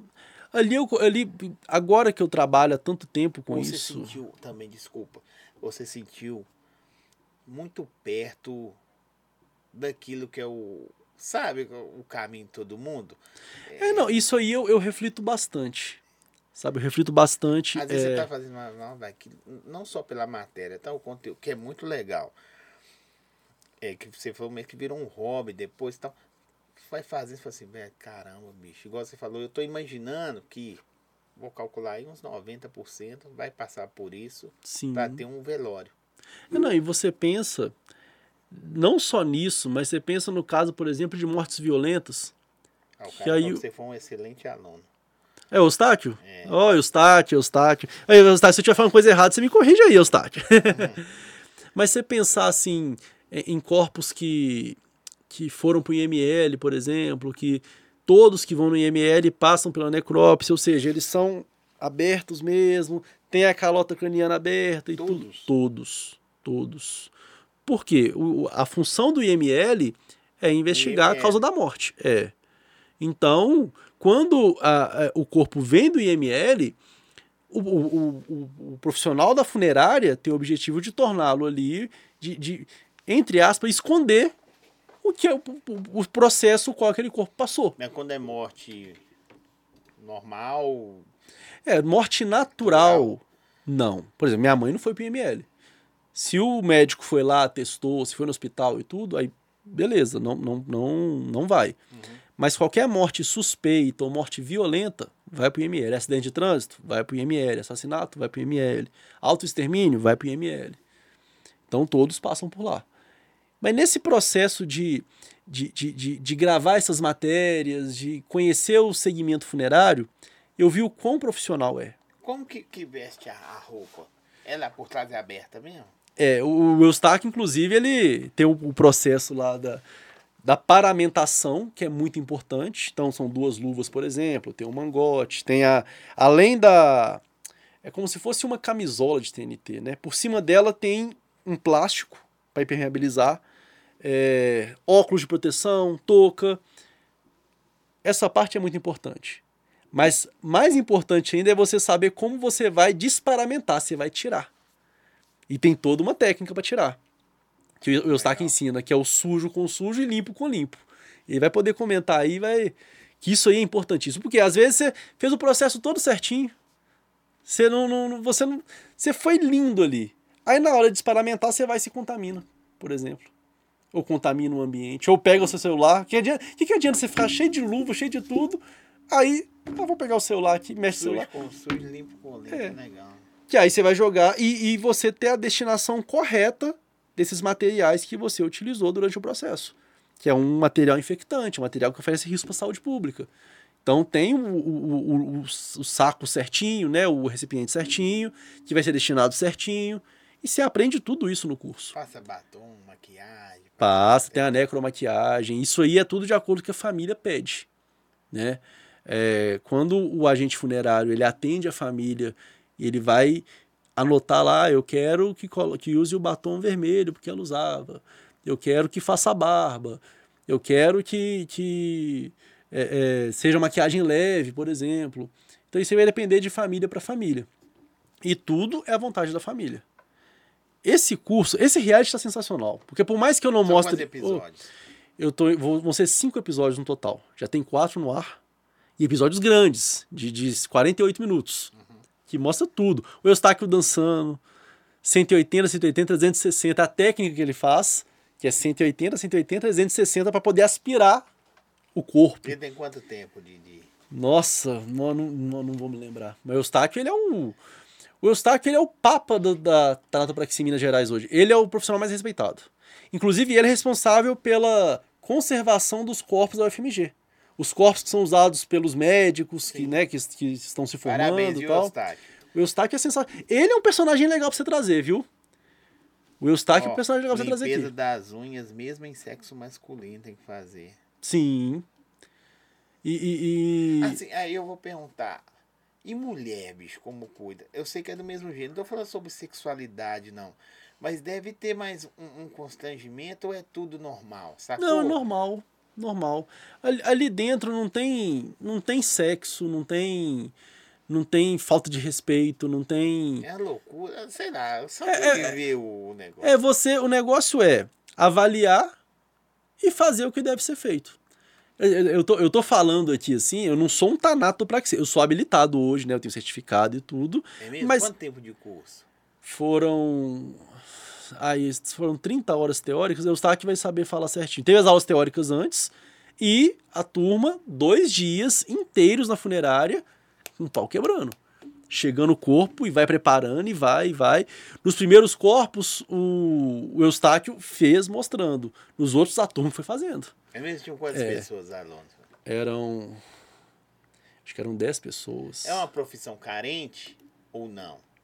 Carente em que sentido? De, de, de, de profissionais. Então, o Eustáquio, inclusive, na semana passada, no, antes de eu transmitir o podcast, falou que tinha vaga disponível. Então, é uma área que tem rotatividade mas é uma área que está demandando. Está demandando. Porque é uma coisa que você pode perceber pelo aquecimento do mercado como um todo. Se as funerárias estão se profissionalizando, estão crescendo, estão investindo, vagas vão surgindo. E fazer uma brincadeira boba e não para, a clientela para de chegar. É, a concorrência é grande. Né? A concorrência no segmento funerário é muito grande. Mas para bons profissionais, o Eustáquio tem histórias sensacionais dele ser acionado, por exemplo, para poder ir tratar corpo fora daqui quando o corpo está numa situação muito desafiadora, de ele com a técnica dele ir lá e, e resolver, Só sabe? 50 horas aula. 50 horas aula. E tá, tá, eu tinha que estar tá aqui do meu lado aqui, né? Não, não vai faltar oportunidade de conversar com ele, não. Você volta e traz o Eustáquio é sensacional. Ele tem histórias sensacionais. Ele tem uma metodologia de ensino Uh, de cantar a música, por exemplo, ali, para você pegar e aprender. Tem a música Nervo Vago que ele canta, que tá lá no vídeo. É, a didática que ele, que ele, que ele emprega ali, ele, ele, ele mostra humanidade no, durante o processo, sabe? Muito bom isso. Respeito. Eu perguntei para ele, isso aí me marcou. Que aí tava, era, era uma explicação sobre mucosas. Ah, o que são as mucosas, é o pele e tal. E aí fomos falar do tamponamento. O tamponamento é quando você coloca o algodão no nariz, na boca e tudo. E aí eu perguntei se no caso das, das, dos orifícios, né, do ânus, né, da vagina e tal, se colocaria. Aí ele, não, não. Aí ele explicou que no caso de genitália, ele evita ao máximo de, Contato. de tratar, de ter contato. Que se o trabalho for bem feito nas outras partes do corpo, não tem por que você chegar perto ali. Porque o objetivo é com que o cadáver não vaze durante o velório. Grosseiramente e, se- falando. E, se- e- e, assim, independente da crença espiritual ou não, é, para muitas crenças é só um corpo, né? Para outras ainda existe o espírito, igual você disse. É, o respeito ao máximo, né? Sim. Não, em todos os processos. Em todos. Eu tive um vídeo gravado na funerária Santa Luzia. A Lourine, que é, é- é a popstar do canal. O vídeo bateu um milhão em três dias. Mas a forma como ela trata, ela fala: vou dar o banhozinho nela, vou tratar o cabelinho dela, vou pentear o cabelinho dela aqui e tal. O carinho que ela mostrou no vídeo ali encantou as pessoas. Aí o vídeo explodiu. Explodiu. E outra, 100% orgânico. Nunca pus um centavo no canal. Eu tenho medo de colocar e depois entregar sem pagar. Então, É isso. Também não faço isso, não. Então esse vídeo explodiu porque as pessoas buscam isso. Você tá com quantos inscritos hoje? Vou bater 200 mil até semana que vem, se Deus quiser. Tá bem. tá. 200 mil inscritos. Já tô com 23 milhões de views já. A diferença é porque é nichado, né? É. Nichado, Mas é, é- é top, hein? É, não, eu, eu. Eu falo que o Vim Te Mostrar mudou minha vida. Mesmo. Assim. é, eu tô na televisão também agora e tudo, mas as pessoas me reconhecem na rua pelo Vim Te Mostrar. Ó, ele falou que as empresas estão dando preferência para profissionais sem experiência, ou seja, não tem vícios. Aí. Ou seja, é um celeiro de oportunidades. Para quem quer entrar. E na turma do Eustáquio. Salário é bom, Eustáquio? Fala pra nós aí. Não pra mim, né? Mas assim, Eu, eu acho que, Só como qualquer galera. profissão, você pensar o jornalismo, por exemplo. Se eu pelo fosse. um, um plano de carreira, sabe? É, porque se eu fosse, se eu fosse pensar no, no- no salário, eu não seria jornalista. Você- quando você entra hoje num grande veículo para trabalhar, cara, você- um jornal impresso aí, por exemplo, e você vai ganhar dois pau e cem, dois pau e trezentos. Aí você pensa, você estuda quatro anos sua vida. Dois É, sabe, telemarketing dependendo, não diminuindo o telemarketing. Mas telemarketing, às vezes, pode ganhar mais que isso ainda, dependendo se ganha comissão ou não, sabe? Sim. É, então, é, eu penso que é você empreender, voltando àquela questão, empreender É para carreira. inicial 1850. Obrigado, Eustáquio. Mas tem uma base, porque às vezes as pessoas estão aí, se encontram igual você. Sim, Você se encontrou. Não que você estava perdido, mas você achou uma segunda leva, ou terceira, ou quarta. sim, sim. É, Não, e, e é empreender a própria falando- carreira. E você falando, a gente vê que você sente prazer no que você fez. Não, velho, legal. Você começou como um hobby e Nossa, se encontrou. eu sinto orgulho demais. Eu, eu, sou, eu sou meio manteiga derretida, sabe? Eu, eu chorei muito. No... Quando o canal virou mesmo, quando eu ganhei a placa do YouTube, veio o motoboy entregar, eu chorei tanto a placa. O cara tá tudo bem? Tá tudo bem, tá tudo bem.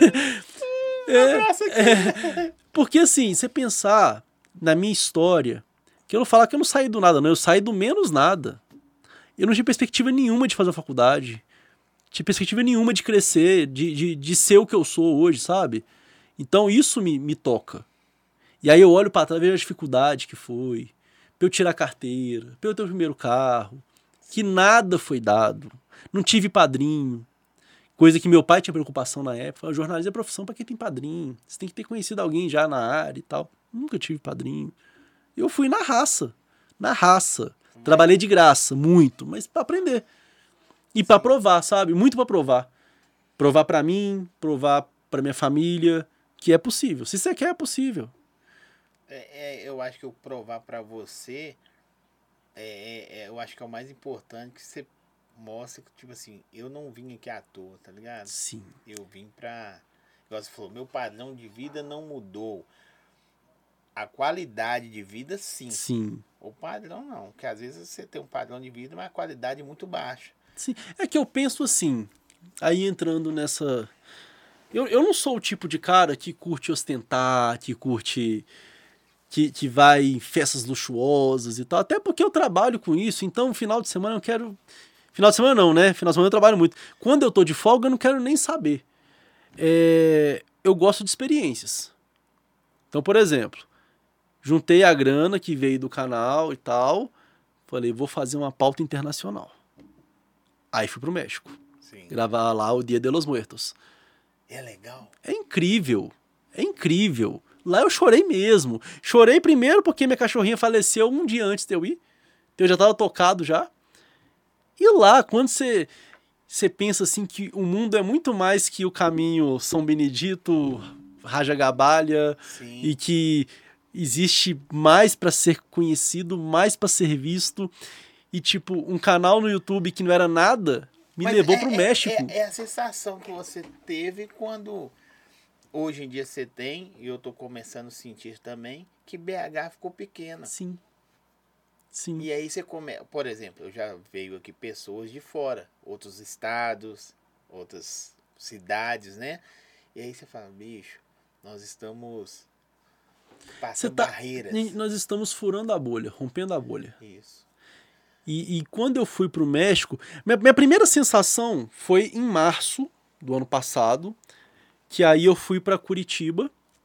Eu fui gravar no IML de Curitiba, porque o IML de Minas Gerais não deixa gravar, não sei por quê, não sei por qual motivo. Fui para lá conhecer o museu do IML. E aí é uma outra coisa aí, desculpa te interromper, que a gente fica triste. O cara tem que sair do local dele, que ele quer engrandecer, Eu quero valorizar. valorizar a sua cultura. É tipo você tentar entrar no sanatório, não pode. Aí você tem que ir em outro estado, mostrar a história de outro estado, porque um, um cidadão daqui não pode. Sim. E aí, é isso, isso aí você falou e, e foi muito feliz essa fala. Por quê? Um cidadão. Porque eu não acredito que a instituição IML não é a Polícia Civil. Sim. É alguém que acho que não gosta do conteúdo, não gosta do canal, não trata como imprensa. Ou se mostrou maior do que tudo. né? É, e não. Isso é o que eu acho. Não, né? também. Respeito muito, admiro muito o trabalho da Polícia Civil, admiro muito, são guerreiros mesmo, é, que trabalham com pouco recurso, né, tá precisando fazer concurso mesmo, mas eu não entendo, não entendi porque até hoje não liberaram. Algumas coisas não são acessíveis. É, eu trabalhei no Secretaria, de Educação, um bom período. Aí virou na Praça da Liberdade, virou museu, não sei o que. Aí um dia entrando lá, estavam cobrando para ver uns minerais tal. Eu falei, eu não vou pagar. Mas não faz sentido. Vocês tiram um mineral daquela montanha para nos mostrar que faz parte da nossa riqueza, mas eu tenho que pagar para ver o mineral que é nosso aqui. É, Algumas coisas não, não. Não, eu fui. Você viu, Minas tem isso. Você pode mostrar pro seu filho, pro seu neto, sei lá. Ah, isso aqui é nosso. Não, você tem que pagar para mostrar aquilo que é seu. É, é, é, é complexo você pensar assim. Igual você falou, eu tenho que sair daqui para poder mostrar, aí engrandecer o trabalho Dos outros. dos outros Que que são foi. que- não e que é foda. incrível e que me receberam com tanto carinho. Eu fui tão bem recebido em Curitiba, tão bem recebido. Assim, a polícia científica abriu as portas para mim, me mostrou tudo. A Fabiola, dois dias, Fabiola era coordenadora lá da, da polícia científica, que lá é separado, né? Polícia científica e polícia civil. E me mostrou tudo e teve maior paciência. Fiz um tour por toda a estrutura do DML. Ela abriu a geladeira lá, mostrou como é que funciona e tudo. Foi incrível. E eu aproveitei que eu tava lá e, e peguei um carro lá com o cinegrafista lá, o Marco, e fui lá para Blumenau, em Santa Catarina, para conhecer o Museu Funerário, o primeiro museu funerário do Brasil. E aí nessas andanças, e foi a primeira grande viagem do Vim Te Mostrar, né? Eu pensei, caramba, olha só, que que um canal no YouTube, uma iniciativa que era um hobby, era só para eu não enlouquecer na pandemia, tá me fazendo conhecer. Que proporciona. E ali eu, eu, eu, eu passei. A primeira noite que eu cheguei em Curitiba, eu não dormi pensando assim e, e maravilhado, sabe? Eu abri a janela do hotel, eu tava no 15 andar no hotel, e abri e falei, caramba, onde é que eu tô por causa do Vim eu te penso mostrar? assim, aqui, sabe o que? Eu, eu compartilhar com você uma ideia, não sei se a sua é assim. No começo, você faz por prazer ser gostoso. Aí no meio do rolê todo, você vê uma possibilidade de negócio. Mas depois começa a ser prazeroso de novo. Sim. Eu não sei se você é Sim, assim. e eu não- sinto muita falta de, de produzir. Não é? Fica da Por hora. exemplo, eu gravei o reality funerário. Eu gravei o reality funerário em dezembro. Eu tô sem gravar reportagem pro canal já tem mais de um mês. Foi antes do Natal. Por causa da loucura. Da assessoria de imprensa e tudo. Agora eu volto a gravar de novo. Tô sentindo muita falta da rotina, de da falta de rotina, na verdade. Que tem dia que eu nem almoço, tem dia que eu nem. É correria louca. Louca. Eu fui gravar um cemitério perdido de Miguel Burnier, metade do meu carro ficou pra trás na estrada de terra lá, sabe? E eu gosto é disso, de aventura. Eu gosto de ir lá e investigar. A mineradora co- colocou o carro atrás da gente é, para poder ver o que tá acontecendo, o que a gente tava fazendo, tava filmando e tal. É isso que eu gosto. De, da, da adrenalina, de ir atrás e tudo. E aí no México, né? Voltando nessa. Sim. Lá é no. igual os desenhos que passam, assim, a, a- a ideologia deles. Aquele filme Viva a Vida é uma Festa. Sim, do menininho. É lá. aquilo. É aquilo. Só que é mais. É mais emocionante ainda, porque quando eu, eu, eu fui, eu não fui com a ideia de, de, de fazer o circuito turístico. Eu queria vivenciar a cultura mesmo. Então eu fui na casa de uma senhora, bem simplesinha, comi na casa dela, Me- receberam? me receber. Não, lá eu fui recebido com tanto carinho. Com tanto carinho. E. Só, o cara só explicava o que que era, o que você É. queria fazer. É, na- na, primeira. Conto, vamos lá no começo. Fui pro México, cheguei lá. Primeiro dia. Pensei, vou comer algo mais tranquilo assim, porque, né, um país novo e tal, tal. Aí Taco. não, aí eu comi um camarão lá. Sem pimenta. Mas o sem pimenta era com muita pimenta daqui. Comi aquilo, me deu uma suadeira. Me deu uma. su- E eu não como pimenta. Me deu uma suadeira, nem tomo refrigerante mais. Virei uma garrafa de refrigerante e o negócio não passava o ardor, não passava o ardor. Passei muito mal. Muito mal. Aí eu acordei outro dia. Da mesma forma que ardeu pra entrar, ardeu pra sair. Vai, normal. Eu passei muito mal. Eu passei muito mal. Aí, beleza. E eu, não, eu, eu cheguei sozinho, encontrei o cinegrafista só no outro dia. você. Nossa, eu falei, brasileiro, vou. Brasileiro, né?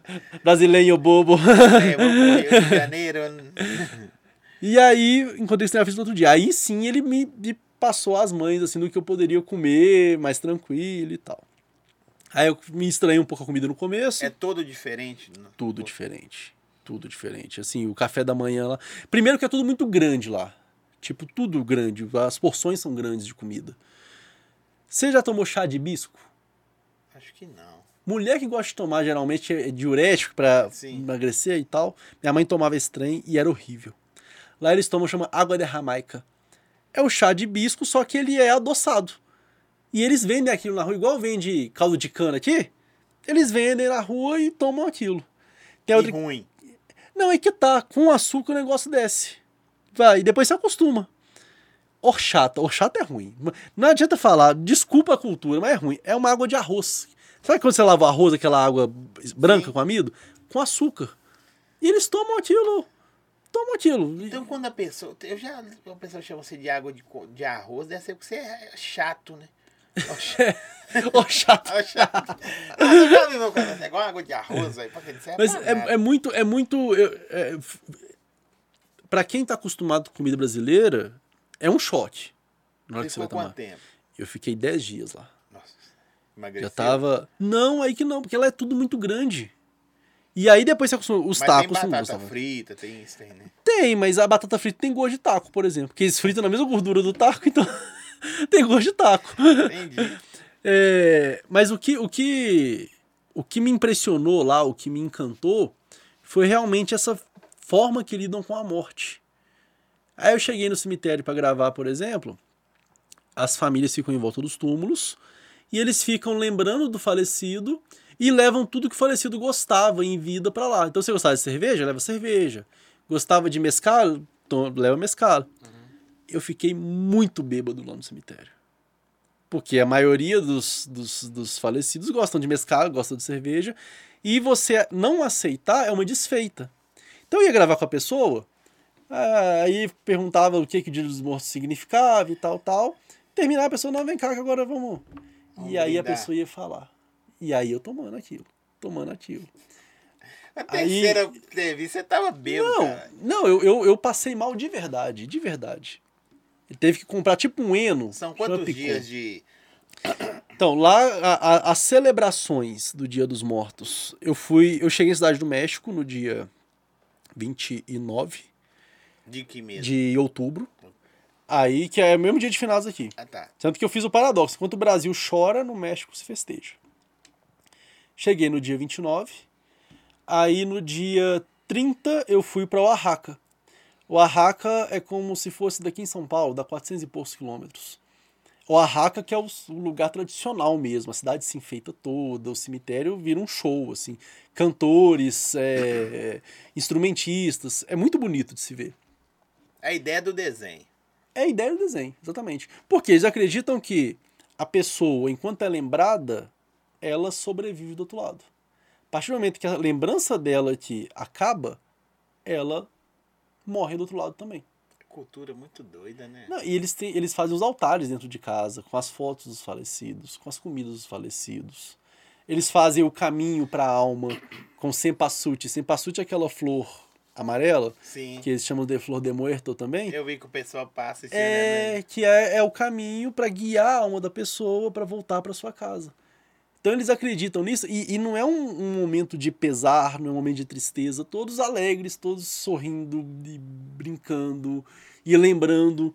Isso para mim foi muito bonito. É, teve uma hora lá que eu me emocionei mesmo, que eu vi um túmulo lá, tinha cerveja e cigarro. Falei, ah, se fosse minha mãe, seria aqui, ó. Eu ia voltar para tomar uma e Ela gostava? minha mãe gostava. Minha mãe gostava de tomar uma. E aí eu fiquei emocionado lá de ver aquilo é, é, é, e fazendo a, a comparação com a nossa cultura aqui. Porque eu gravei o dia de finados aqui em Belo Horizonte no ano retrasado e eu, eu, eu terminei o dia, assim, Carregar. carregado. Entrevistei mães e as mães chorando compulsivamente, sabe? É, com camisas com as fotos das pessoas É, falecidas. e tal. depende pelo que que é, a ordem do fator ser invertido, Sim. né? E lá não, lá até as crianças, por exemplo, tem os túmulos das crianças lá com os brinquedos, com biscoito, com chocolate, e as mães em volta lembrando que eles acreditam que cumpriu a missão aqui e agora estão do outro lado, sabe? É muito bonito Não, você é- ver e, e- e vivenciar aqui, aqui é muito mais é vivenciar. E uma coisa que emocionou também foi eu chegando no México, eu sendo reconhecido na imigração. Uma senhora, ó, o Vitinho Mostrar tá aqui, você vai gravar aqui. Que legal, Aí eu já entrei no é. México Mé- chorando no já. Mé- no México, É. é, cara, aí você já fica chato. É. Você já- não, no México, Não, cara, eu entrei chorando já. Meu público é um público mais velho, né? É um Sim. público mais, mais crítico e tal. mais maduro, É, e a assim. senhora falou numa empolgação. Ah, tá aqui, tá aqui, tá aqui, é, eu tô aqui, tô aqui. Eu já É, chorei. n- nenhuma, nenhuma emissora nunca te fez uma proposta sobre esse conteúdo seu, não? Já. Já. Já e. grande. Já. E. e estamos conversando. Ah! Como é? Não, Só 10% disso aí. Estamos conversando. A, a ideia é. Tem um projeto rodando aí que. que. que acontece? Eu levei o Vim te mostrar. E aí que veio o convite com o André, porque né, eu, eu me projetei como. como. Como repórter do Vim te mostrar Sim. também. E aí eu levei o Vim te mostrar como um quadro dentro do programa do André também. Só que eu não vou chocar a família mineira às 11 horas da manhã de sábado colocando um falecido ali e os assuntos que eu abordo. O máximo que coloquei foi a doação de corpos, porque eu acredito que é um um- é uma prestação de serviço. Mas é, eu não sei, eu vou falar besteira aqui. Mas eu veria no programa do André o México. Mas foi.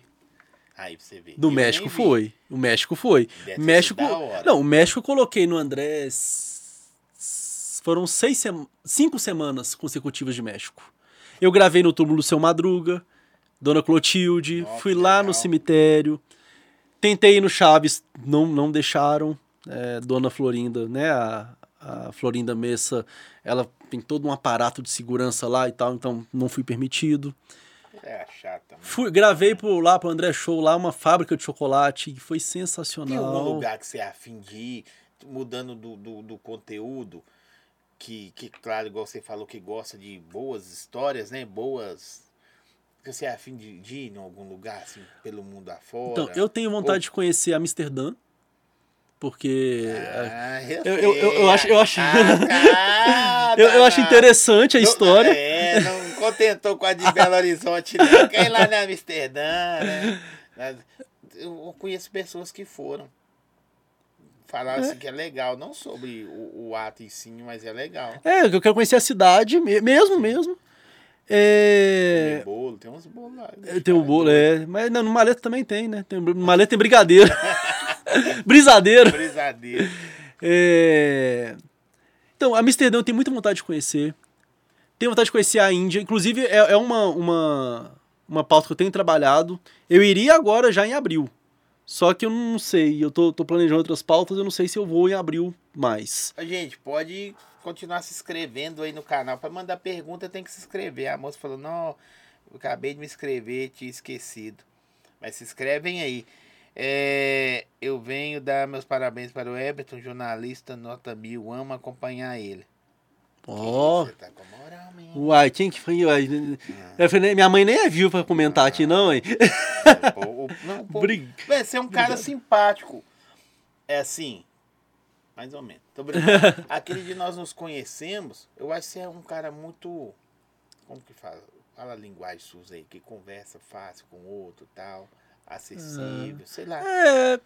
Igual você fala aí, ficar chato, né? Nunca, nunca fui chato, nunca fiquei. Perna, assim. É, né? eu lembro, meu pai, meu pai sempre foi mais fechadão, sabe?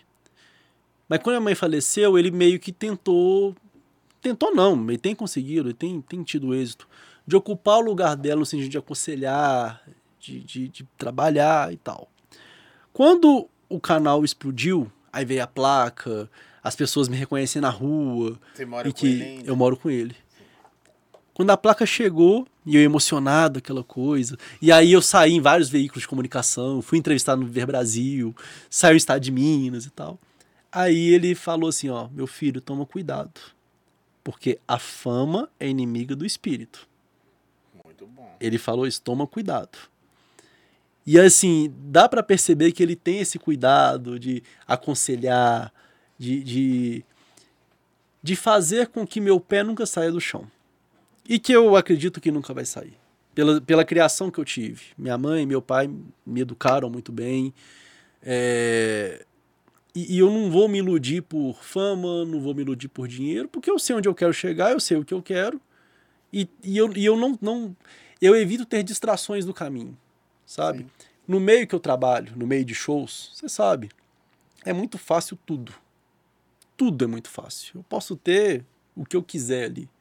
Mas eu tenho meu propósito. Eu não vou, às vezes, é, colocar em risco minha reputação, minha imagem Se iludir. me iludir é viver uma vida que não é minha, que acontece muito. Sim. Acontece muito. Igual a Beyoncé publicou, a Beyoncé brinca demais.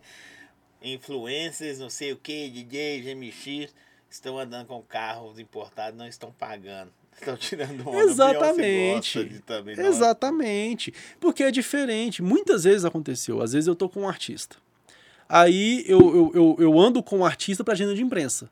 Então eu vou marcar o MGTV, vou marcar uma rádio, tal, tal. Aí eu tô com ele. Aí eu paro pra almoçar. Isso antigamente, né? Se, eu, se a produção bancava ali, beleza, tô indo ali. Se não, deixo lá, ele almoça lá no restaurante top que ele vai almoçar e eu vou para outro lugar e me viro. Por muito tempo foi assim. Muito tempo mesmo. Com o Whindersson Nunes já aconteceu isso comigo. É mesmo? É, deixei, vai almoçar, eu volto depois, Ele sabe? não falou? Mostra comigo aí, né? Não, não, na verdade nem caberia, sabe? É, Quando você tá com um artista ali, é tudo muito objetivo. Eu, eu até evito de. Claro que tem uns que são mais gente, não é mais gente boa, são mais abertos, digamos assim, para conversar e tal. Solistas. É, mas eu evito, porque naquele momento ali é um momento que eu tenho que agilizar essa, essa, essa agenda de entrevistas, agilizar as pautas, e eu tô com o artista do lado, eu já tô articulando a próxima entrevista já. Então eu tô saindo daqui, tô saindo da, da Globo, tô indo lá com 98. os caras pra baixo pra cima. É, no dia, no dia da agenda de imprensa, eu tenho que andar com eles. Então eu encontro com eles, seja na van, muitos, quando é de teatro e tal, eu levo no meu carro mesmo. Que eu até prefiro, porque aí eu tenho controle sobre a logística. Acompanho tudo, deixo no hotel, acabou. no dia do, do evento, no dia que o artista está aqui para a agenda de imprensa, Você já pegou, não precisa falar nome, não, mas tem que falar. Um artista chato, velho. muitos, É muitos. Não, é não pode Muito, falar. não não pode falar. emprego, Mas fora do ar eu vou ficar sabendo. É, não, muitos. Assim, é o que, infelizmente, é o que mais tem. Pior não é quando o artista é chato. É quando o produtor é mais chato que o artista. Eu conheço uns. Esse aí eu já vi. Uns. O produtor é mais artista que Mais o- estrela que o artista. Esse eu vou É. falar. A da Aline Barros. Eu não sei se é a mesma. Sabe? Eu tava num evento. Eu, era opera- eu sou operador de áudio, PA, tá, essas paradas. Na época eu exercia isso. A, eu tava no mesmo. Por coincidência, no mesmo camarim que a Aline Barros. Aí todo mundo querendo tirar foto. Ah, que tumulto, tumulto. Aí a menina começou a pôr os outros pra fora, não queria. E eu quietinho, assim, mandou eu sair, mano. Pôr eu pra fora. Você acredita? Aí eu falei, é o não vou não. É o que Eu mais não vou não. Eu cheguei aqui primeiro. Porque na verdade eles quiseram tirar a, a- a- o pessoal que eu tava fazendo no evento desse camarim, pôr num outro, porque a Aline Barros tinha chegado. Nada contra a Aline. E é essa produtora dela, assim, nossa, não vou sair não. Não vou sair, não sei. Acabou que a Aline virou minha amiga e nós ficou conversando lá na hora. Nem lembra de mim. Não, mas, é tá é tudo é questão de, de como você vai administrar a situação. mas foi chato. assim. Sabe, educação. É, Aí só pode tirar foto com o Leo até hoje, só com o governo. Foi em Amapá. Só pode tirar foto com o governador. Não sei Ah, o que, que tem. Aí eu falei, não, fa- eu, eu pensando, né? Eu falei, nossa, que. Não, tem umas coisas. Agora, tem artista que eu vou te falar. O Zé Neto, por exemplo, o Zé Neto Cristiano, o cara é sensacional. O cara é incrível, preso, sabe? É- Não, esse foi o Henrique Juliano. Ah, É... O Zé Neto é sensacional. A Ana Rosa, a Ana Rosa, ela é uma atriz, ela tá no Guinness Book, a atriz que mais fez novelas no mundo. E, tipo, ela, ela, ela chega aqui e não tem. Não tem nome toque, sabe? Não tem. A mulher, ela foi esposa do Dedé pessoas Santana, sabe? É, Ela. Assim. Ela, ela é o tipo de pessoa que poderia. Como é que você fala mesmo? Ser. Ser chata, não? É. É ser perna. Ser perna, é. Perna. Ela poderia ser perna. Mas não, sabe? É, é- tá ali. Aí quando eu falo assim que fica chato, não é que a pessoa ser insuportável. Mas tem hora que você tem que reconhecer quem você é. Não estou falando sobre outra pessoa, mas sobre você mesmo. Assim, não, pera Sim. aí. Igual você falou, eu não posso perder minha reputação. Então você sabe quem você é. Sim. É, e a questão de, de- das consequências, por exemplo. É, algumas pessoas falam que eu não, não, não tô mais tão acessível. Por quê? Aqui, a menina falou assim, ó. A pauta bacana seria entrevistar bombeiros que estão no caso de Brumadinho. Tá, tá, tá, tá- não, não, é, é uma pauta específica nos bombeiros, mas tem uma pauta de Brumadinho que tem produção nesse momento. Ah, Nesse momento. Chegou atrasado. Que é mais, que é mais boa. É, direcionada. tá esperando. Inclusive, estou entrevistando um coveiro que sepultou 40 pessoas da tragédia. Eu vi uma reportagem, a moça falando que depois do, do que aconteceu, a cidade perdeu o brilho. Não só das percas, mas porque oportunistas. Sim. É, o que, que acontece? O custo de vida da cidade. É, né? inflação, igual Mariana. Mariana até hoje tem famílias morando em hotéis. Por quê?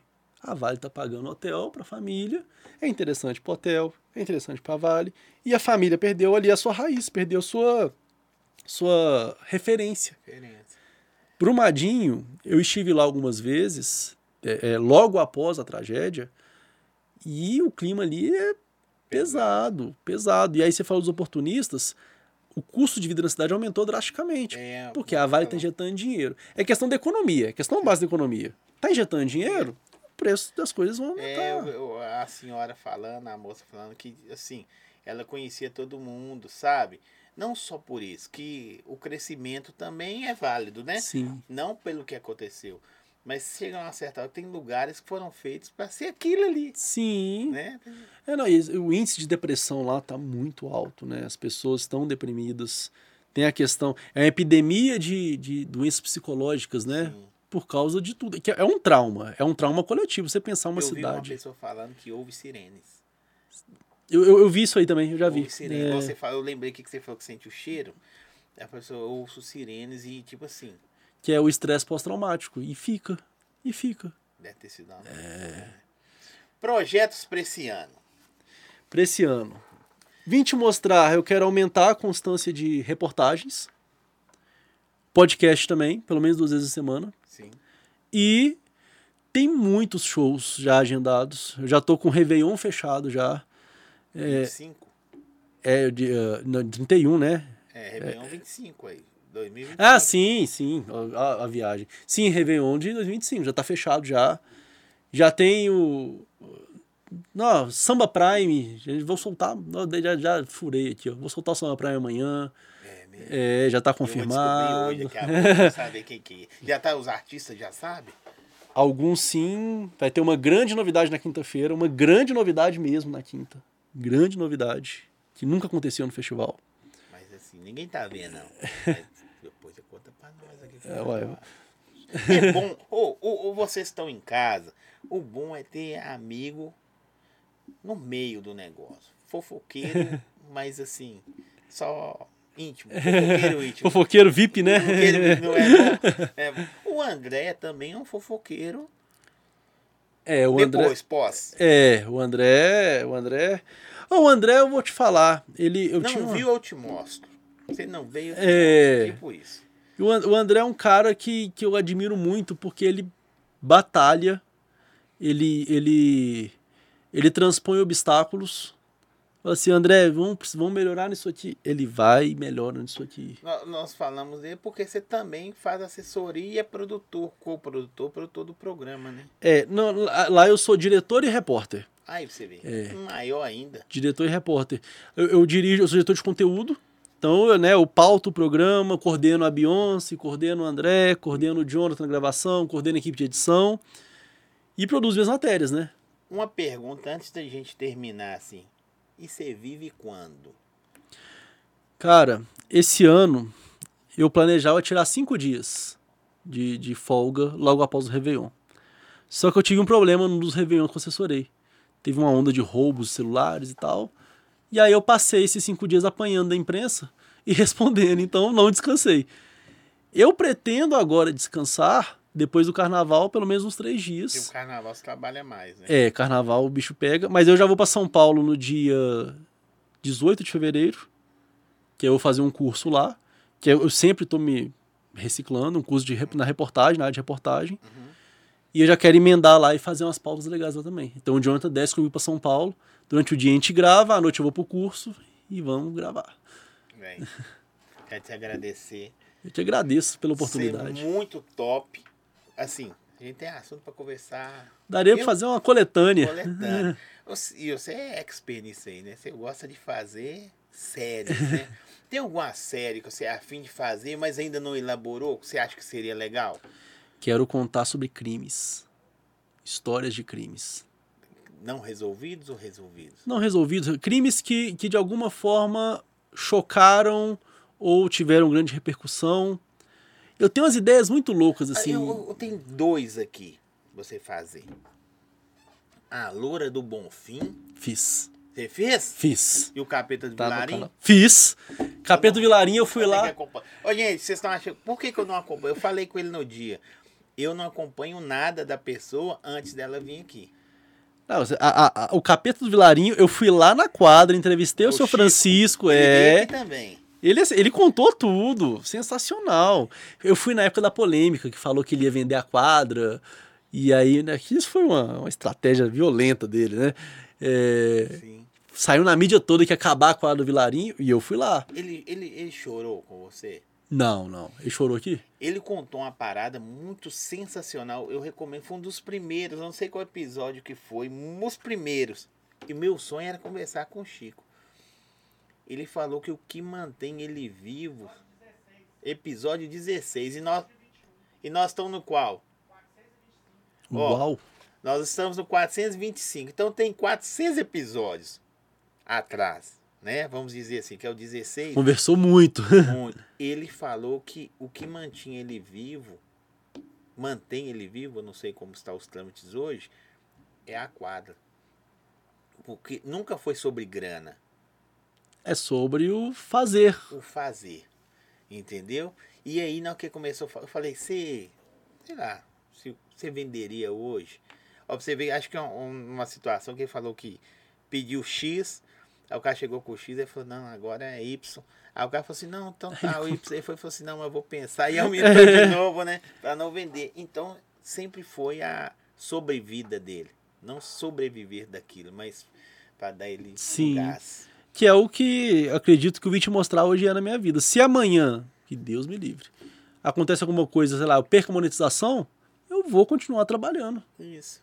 Vou continuar, porque eu gosto de fazer. Porque no meio do, do, do- da linguagem informal, no meio do rolê, a parada começa a tomar um outro.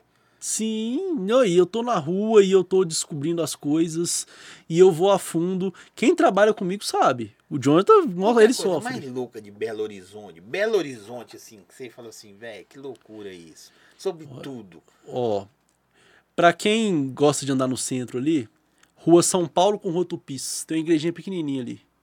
Já viu? Sim. A igreja de Santo Antônio. É Santo Antônio? Paróquia Santo Antônio. É, E tem ali o Banco do Brasil na Rio, na Rio de Janeiro ali. Uhum. Tem a igreja de São José. e Ali, era um cemitério. Ali.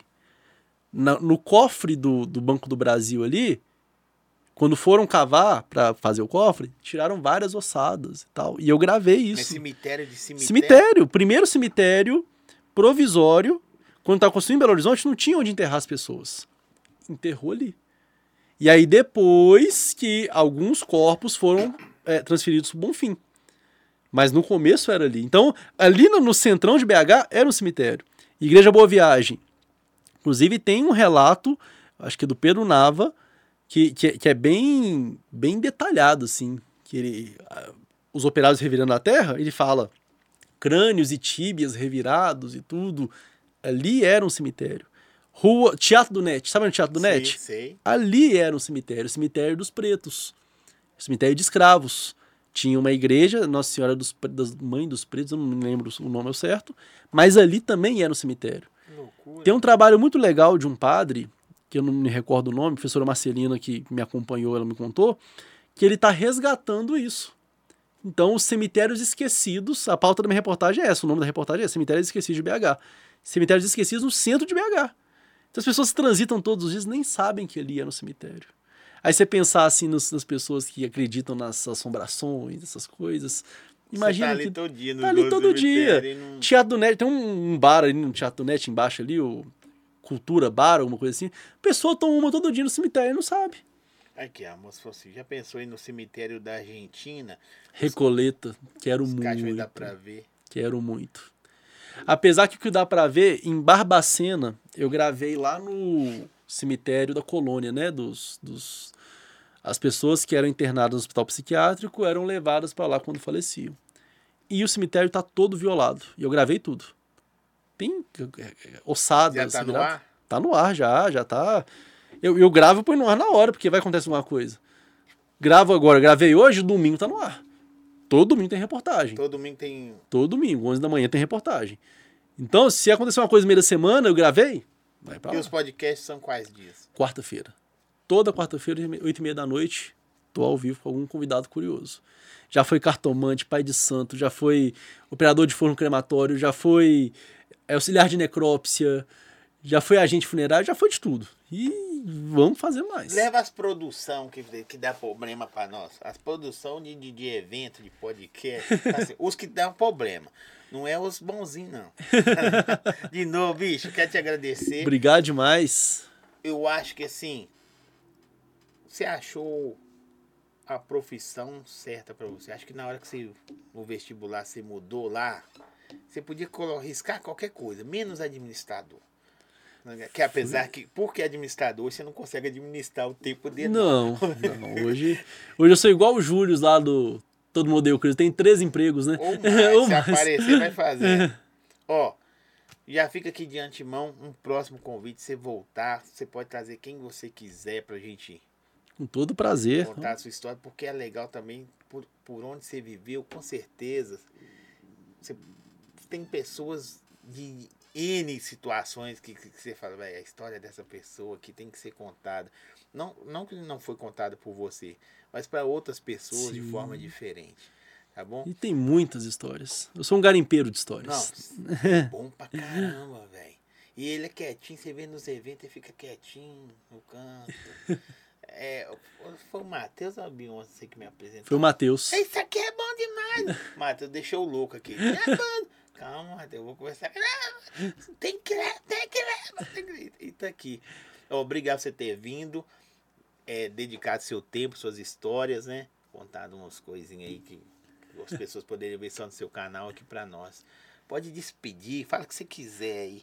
Eu quero agradecer, agradecer pela acolhida, pelo carinho, meu trabalho comigo. É, eu que amo jornalismo, falar sobre jornalismo para mim é diversão. Eu poderia passar aqui a madrugada toda falando que. Eu creio, eu também. Tranquilo, eu, ah, eu amo demais. E agradeço ao Matheus que fez a ponte, né? né? Se não fosse o Matheus, eu não estaria aqui hoje. Então, Mas obrigado. isso é bom pra conhecer pessoas, né? Igual Sim. você falou do eu falo de um, de outro. Porque Belo Horizonte ainda é pequena, pra, hoje já ficou pequena para nós, mas mesmo assim tem pessoas que a gente não tá no mesmo ciclo, né? É, tem outros nichos que dá para explorar, Sim. que dá para trazer. E eu sou muito grato. Eu, é, eu, eu falo dos parceiros, os colegas da imprensa, podcasts que têm é, é, é, dado essa abertura para eu mostrar o meu trabalho. Não tem valor que pague. Eu poderia falar, Zóia, vou te pagar tanto aqui para você me Não, mas colocar, se você me dá sabe? uma moedinha aí, eu sei, dá nada. Ah, então. Eu passo no cartão. Mas eu, eu, eu, eu, eu me sinto muito grato, porque isso mostra que as pessoas abrem, as pessoas são acolhedoras, são generosas Sim. e que querem ver o outro crescer também. Que, e eu quero ver os outros é crescerem. legal você ver sua cidade, seu estado, seu bairro, em outro patamar né, de visibilidade. Fala assim, não, vai, tem algo bom ali. Sim, e eu faço questão todo lugar que eu vou. Eu moro no São Benedito, em Santa Luzia. Então, eu fui na borracharia aqui no bairro, aí o cara foi falou, "Ô, você que é o Zóia? Aqui no bairro. Sou eu sim. Aí ele olhou lá no Instagram e falou, nossa, é famoso, hein, Zé? Pelo menos nesse bairro tem alguém famoso. e assim, não pela fama, mas olha só para você tentar entender, talvez você entenda mais que eu. Eu já trouxe no Ribeiro N pessoas que talvez nem conheceriam, conheciam o Ribeiro. Você é porque você tá próximo. Mas já trouxe aqui, pô, pessoas que você só vê pela TV ou só pela Sim. telinha do celular. Então a gente consegue mostrar a cultura, trazer a pessoa para perto, né? Ó, essa pessoa é palpável, ela Sim. existe, tá ligado? Às vezes você vê a pessoa na internet, nu. As pessoas já me pararam na rua perguntar como que é X pessoa. Eu falei, é fuma. né? E é isso. É, e o reconhecimento, né? Sim. Que é, eu acho que é isso, é reconhecer o esforço que você tem, repito, para manter essa estrutura aqui, que não é fácil. Batalhar não é fácil. Não, né? E eu parabenizo, inclusive, porque, ó, incrível, vocês me deixam muito à vontade. Gostei. Obrigado. Mas eu não fui reconhecido no México ainda. Mas, mas eu... Por que não foi? Ah, tem isso. Né? Vai, eu chego lá. né? Ó, gente, segue, curte, compartilha. As redes sociais do nosso convidado tá na descrição do vídeo. O canal também tá na descrição do vídeo. É concorrência, produção. Não, Vai mas por lá? eu divulguei demais os olhos lá, ó, eu divulgar. Ah, então põe aí, É. produção. Põe tira. Igual que você põe aí. Ó, tá na descrição do vídeo aí o canal dele também. Agora eu vou acompanhar. Como eu disse, ele antes dele vir, eu falei, eu não sei nada seu, só descubro no dia, né? Apesar que ele fica toda hora aparece pra gente lá, é... Os nossos parceiros também tá na descrição. Aí, essa semana sua agora é louca, né? Carnaval. É, agora eu já tô no carnaval, né? Tô correndo agora, pautas, TVs, rádios com bloco. Você vê um batuque, eu tô atrás. E banda... Depois você fala que é pontinha na banda mole. Eu acho que seria legal pra mim. Sim. não é o, o- como existe, por que chegou nesse E hoje é um fenômeno, né? fenômeno. No Brasil, tem gente vem de fora, né? Sim, sim. Se Despediu? despedir. Muito obrigado a você que acompanhou até aqui. E não, não quero concorrer não com o Zói, mas toda quarta-feira, às 8h30 da noite, tem Vim Te Mostrar Podcast. Pode- Podemos fazer uma collab. Fazer uma collab. Fazer, vamos faz. fazer uma collab. Pode fazer uma collab um dia, hein? Pode mesmo, hein? Fazer uma collab um dia. De lá Ó, pra cá. é. Transmitir o mesmo canal mesmo É. tempo. Quem fez isso? O Gugu e Faustão, lembra? Eu lembro da. Deixa eu ver se. Foi Palmolive? Não, foi Unilever. Unilever. Unilever. Ah, Unilever é gigante. Dá pra fazer, hein? Dá pra fazer, hein? Um conversando. Ó. É. Vou conversar com o meu patrocinador, quem sabe a gente não faz um. É. Começou a acontecer as coisas. Morram de Ó, obrigado vocês. Quarta, apresenta quem vai estar aqui no próximo episódio. Funk U, o bloco que mistura o funk carioca com carnaval de BH, funk com bateria, escola de samba. E é sensacional, viu? Um dos maiores blocos do carnaval de BH. Você pensar aí quase 500 mil pessoas acompanhando um trio elétrico, é muita coisa. Assessor de imprensa é bom, né?